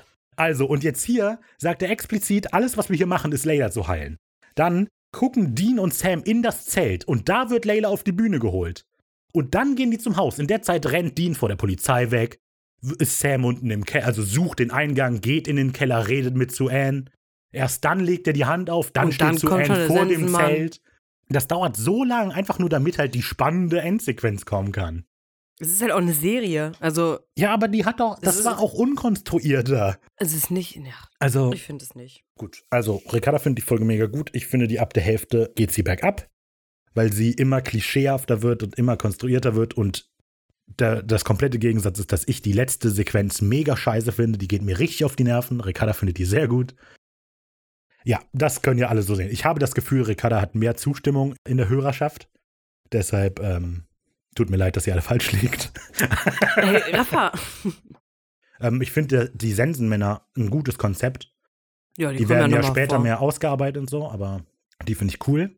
Und ja, wie gesagt, also auch die, die Thematik in der Folge finde ich auch richtig gut und was da passiert. Und ich kann verstehen, warum Eric Kripke die auch gut findet, weil einfach da wird so ein bisschen gezeigt, welche Diskussion Supernatural überhaupt führen kann. Also, weil bislang ist es immer nur der Kampf gegen irgendwas und es geht vielleicht um persönliche Opfer und so. Und hier geht es halt um Moral, um Glaube und alles. Aber ich finde, man merkt, dass das die sind, die Tod im Wasser geschrieben haben. Die haben jetzt zwar eine krassere Thematik, aber letztlich ist das am Ende auch alles so, äh, ne? Wir arbeiten jetzt diesen Punkt ab und dann diesen Punkt und dann diesen Punkt. Also mein Fazit ist, man merkt, dass es von Tod im Wasser ist, aber die Thematik ist deutlich cooler. Dann kommen wir zum Zitat der Woche. Meine Sequenz ist die, die Raphael ähm, hasst. Und zwar, dass David Wright vor dem Zelt steht und gerade sagt, dass Ryan ein Betrüger ist und kein Heiliger. Und die darauf antwortet, Armbruder. Oh ja, das hatte ich gar nicht gesagt. Das ist mega plakativ auch. Ach, Das dann- echt? Das ist ja gar nicht deine Meinung zur Folge, oder? Doch, doch, genau. Das wollte ich als Beispiel noch sagen. Also kurz zurück, Flashback zum Fazit. Ich finde das immer gute Beispiel dafür, wie plakativ albern die Folge ist. Verstehst du? Der hat Amen gesagt, weil es um Gott geht. Zwinker. ja, so genau. Äh, mein Zitat ist, als Dean im Krankenhaus liegt und Sam gerade in sein Zimmer kommt, Dean durch das Programm schaltet und sagt, dieser weichgespülte Teddybär, dem würde ich gerne mal die Meinung sagen. Wir stellen das Zitat der Woche am Donnerstag online auf unserem Instagram-Kanal wenig originell. Da könnt ihr dann gerne abstimmen. Das ist in der Story. Und ja, vielen Dank, dass die Teilnehmerzahl stetig gestiegen ist. Also nicht unbedingt, aber im Vergleich zum Anfang sind deutlich mehr Teilnehmer. Ähm, vielen Dank dafür. Wie gesagt, wenig originell auf Instagram, gleiches Handle auch auf Facebook und Twitter. Über alle drei Kanäle könnt ihr uns entweder als Kommentar unter irgendeiner Folge oder als Direktnachricht gerne schreiben und eure Meinung sagen. Könnt mir gerne erklären, warum ich falsch lag und äh, warum das Ihr hört ist. euch eh nicht zu, ist okay. Ich Versucht's höre nicht. zu, ich Ja, möchte ja mit euch halt diskutieren. es ist genau, also wenn das halt nicht gut begründet ist, dann. Nein, aber könnt ihr gerne schreiben, könnt ihr gerne sagen. Wir werden es dann auch in der Folge erwähnen in der nächsten, dass ihr Unrecht hattet, aber Es ist Oder nicht so wenn ihr witzig, wie du denkst. Also ich finde es sehr witzig. Ihr könnt uns aber links auch, wenn euch diese ganzen Social Media Sachen auf die Nerven gehen, könnt ihr uns gerne eine E-Mail schreiben. Kontakt wenig-originell.de. Achtet auf den Bindestrich.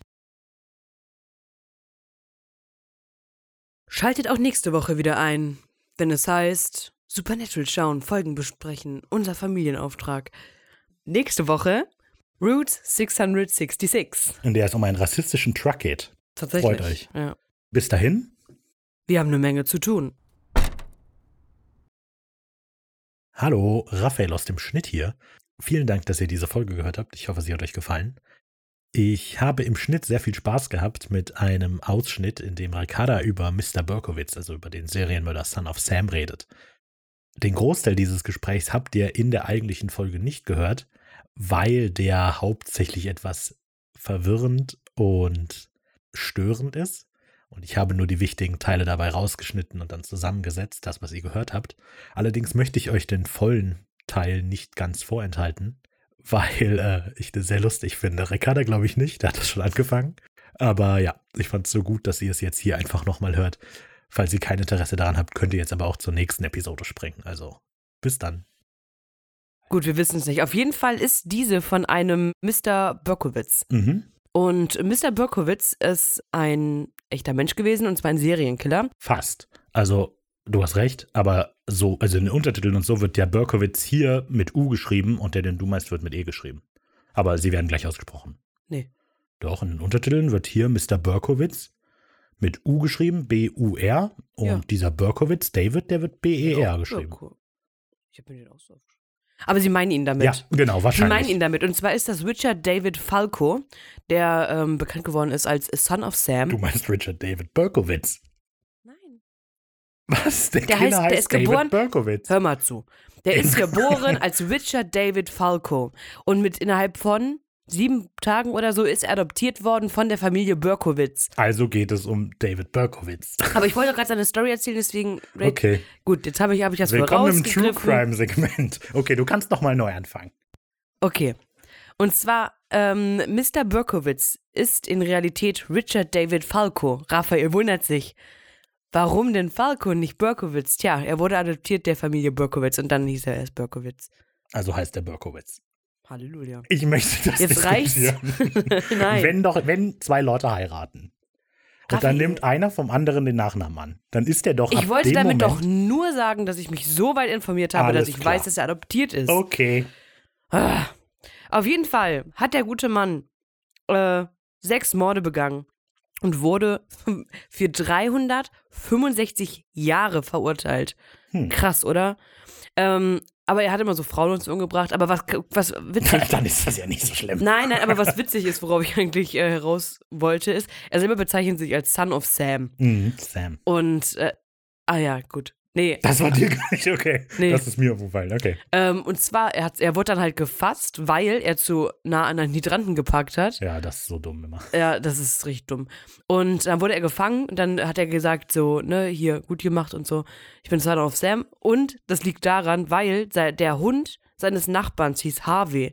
Und Richard hat gedacht, sein Nachbar hieß Sam, deswegen Sam Carr. Ich bin nur verwirrt gerade. Ich auch, ich, äh, Wer ist denn Richard? er? Der heißt David. Richard Ach David so, okay. Berkowitz. Alles klar. Gut. Auf jeden Fall, sein Nachbar Sam Carr hatte einen Hund, einen Labrador und der hieß Harvey und äh, der Mr. Berkowitz, damit es nicht zu Du Missverständnissen meinst kommt. Falco. Ricky ist genervt. Auf, ja, weil ich so rauskomme. Auf jeden Fall hat er gedacht, dass der Hund der Harvey von Dämon besessen ist und ihm die ganzen Aufgaben gibt. Deswegen heißt er Son of Sam.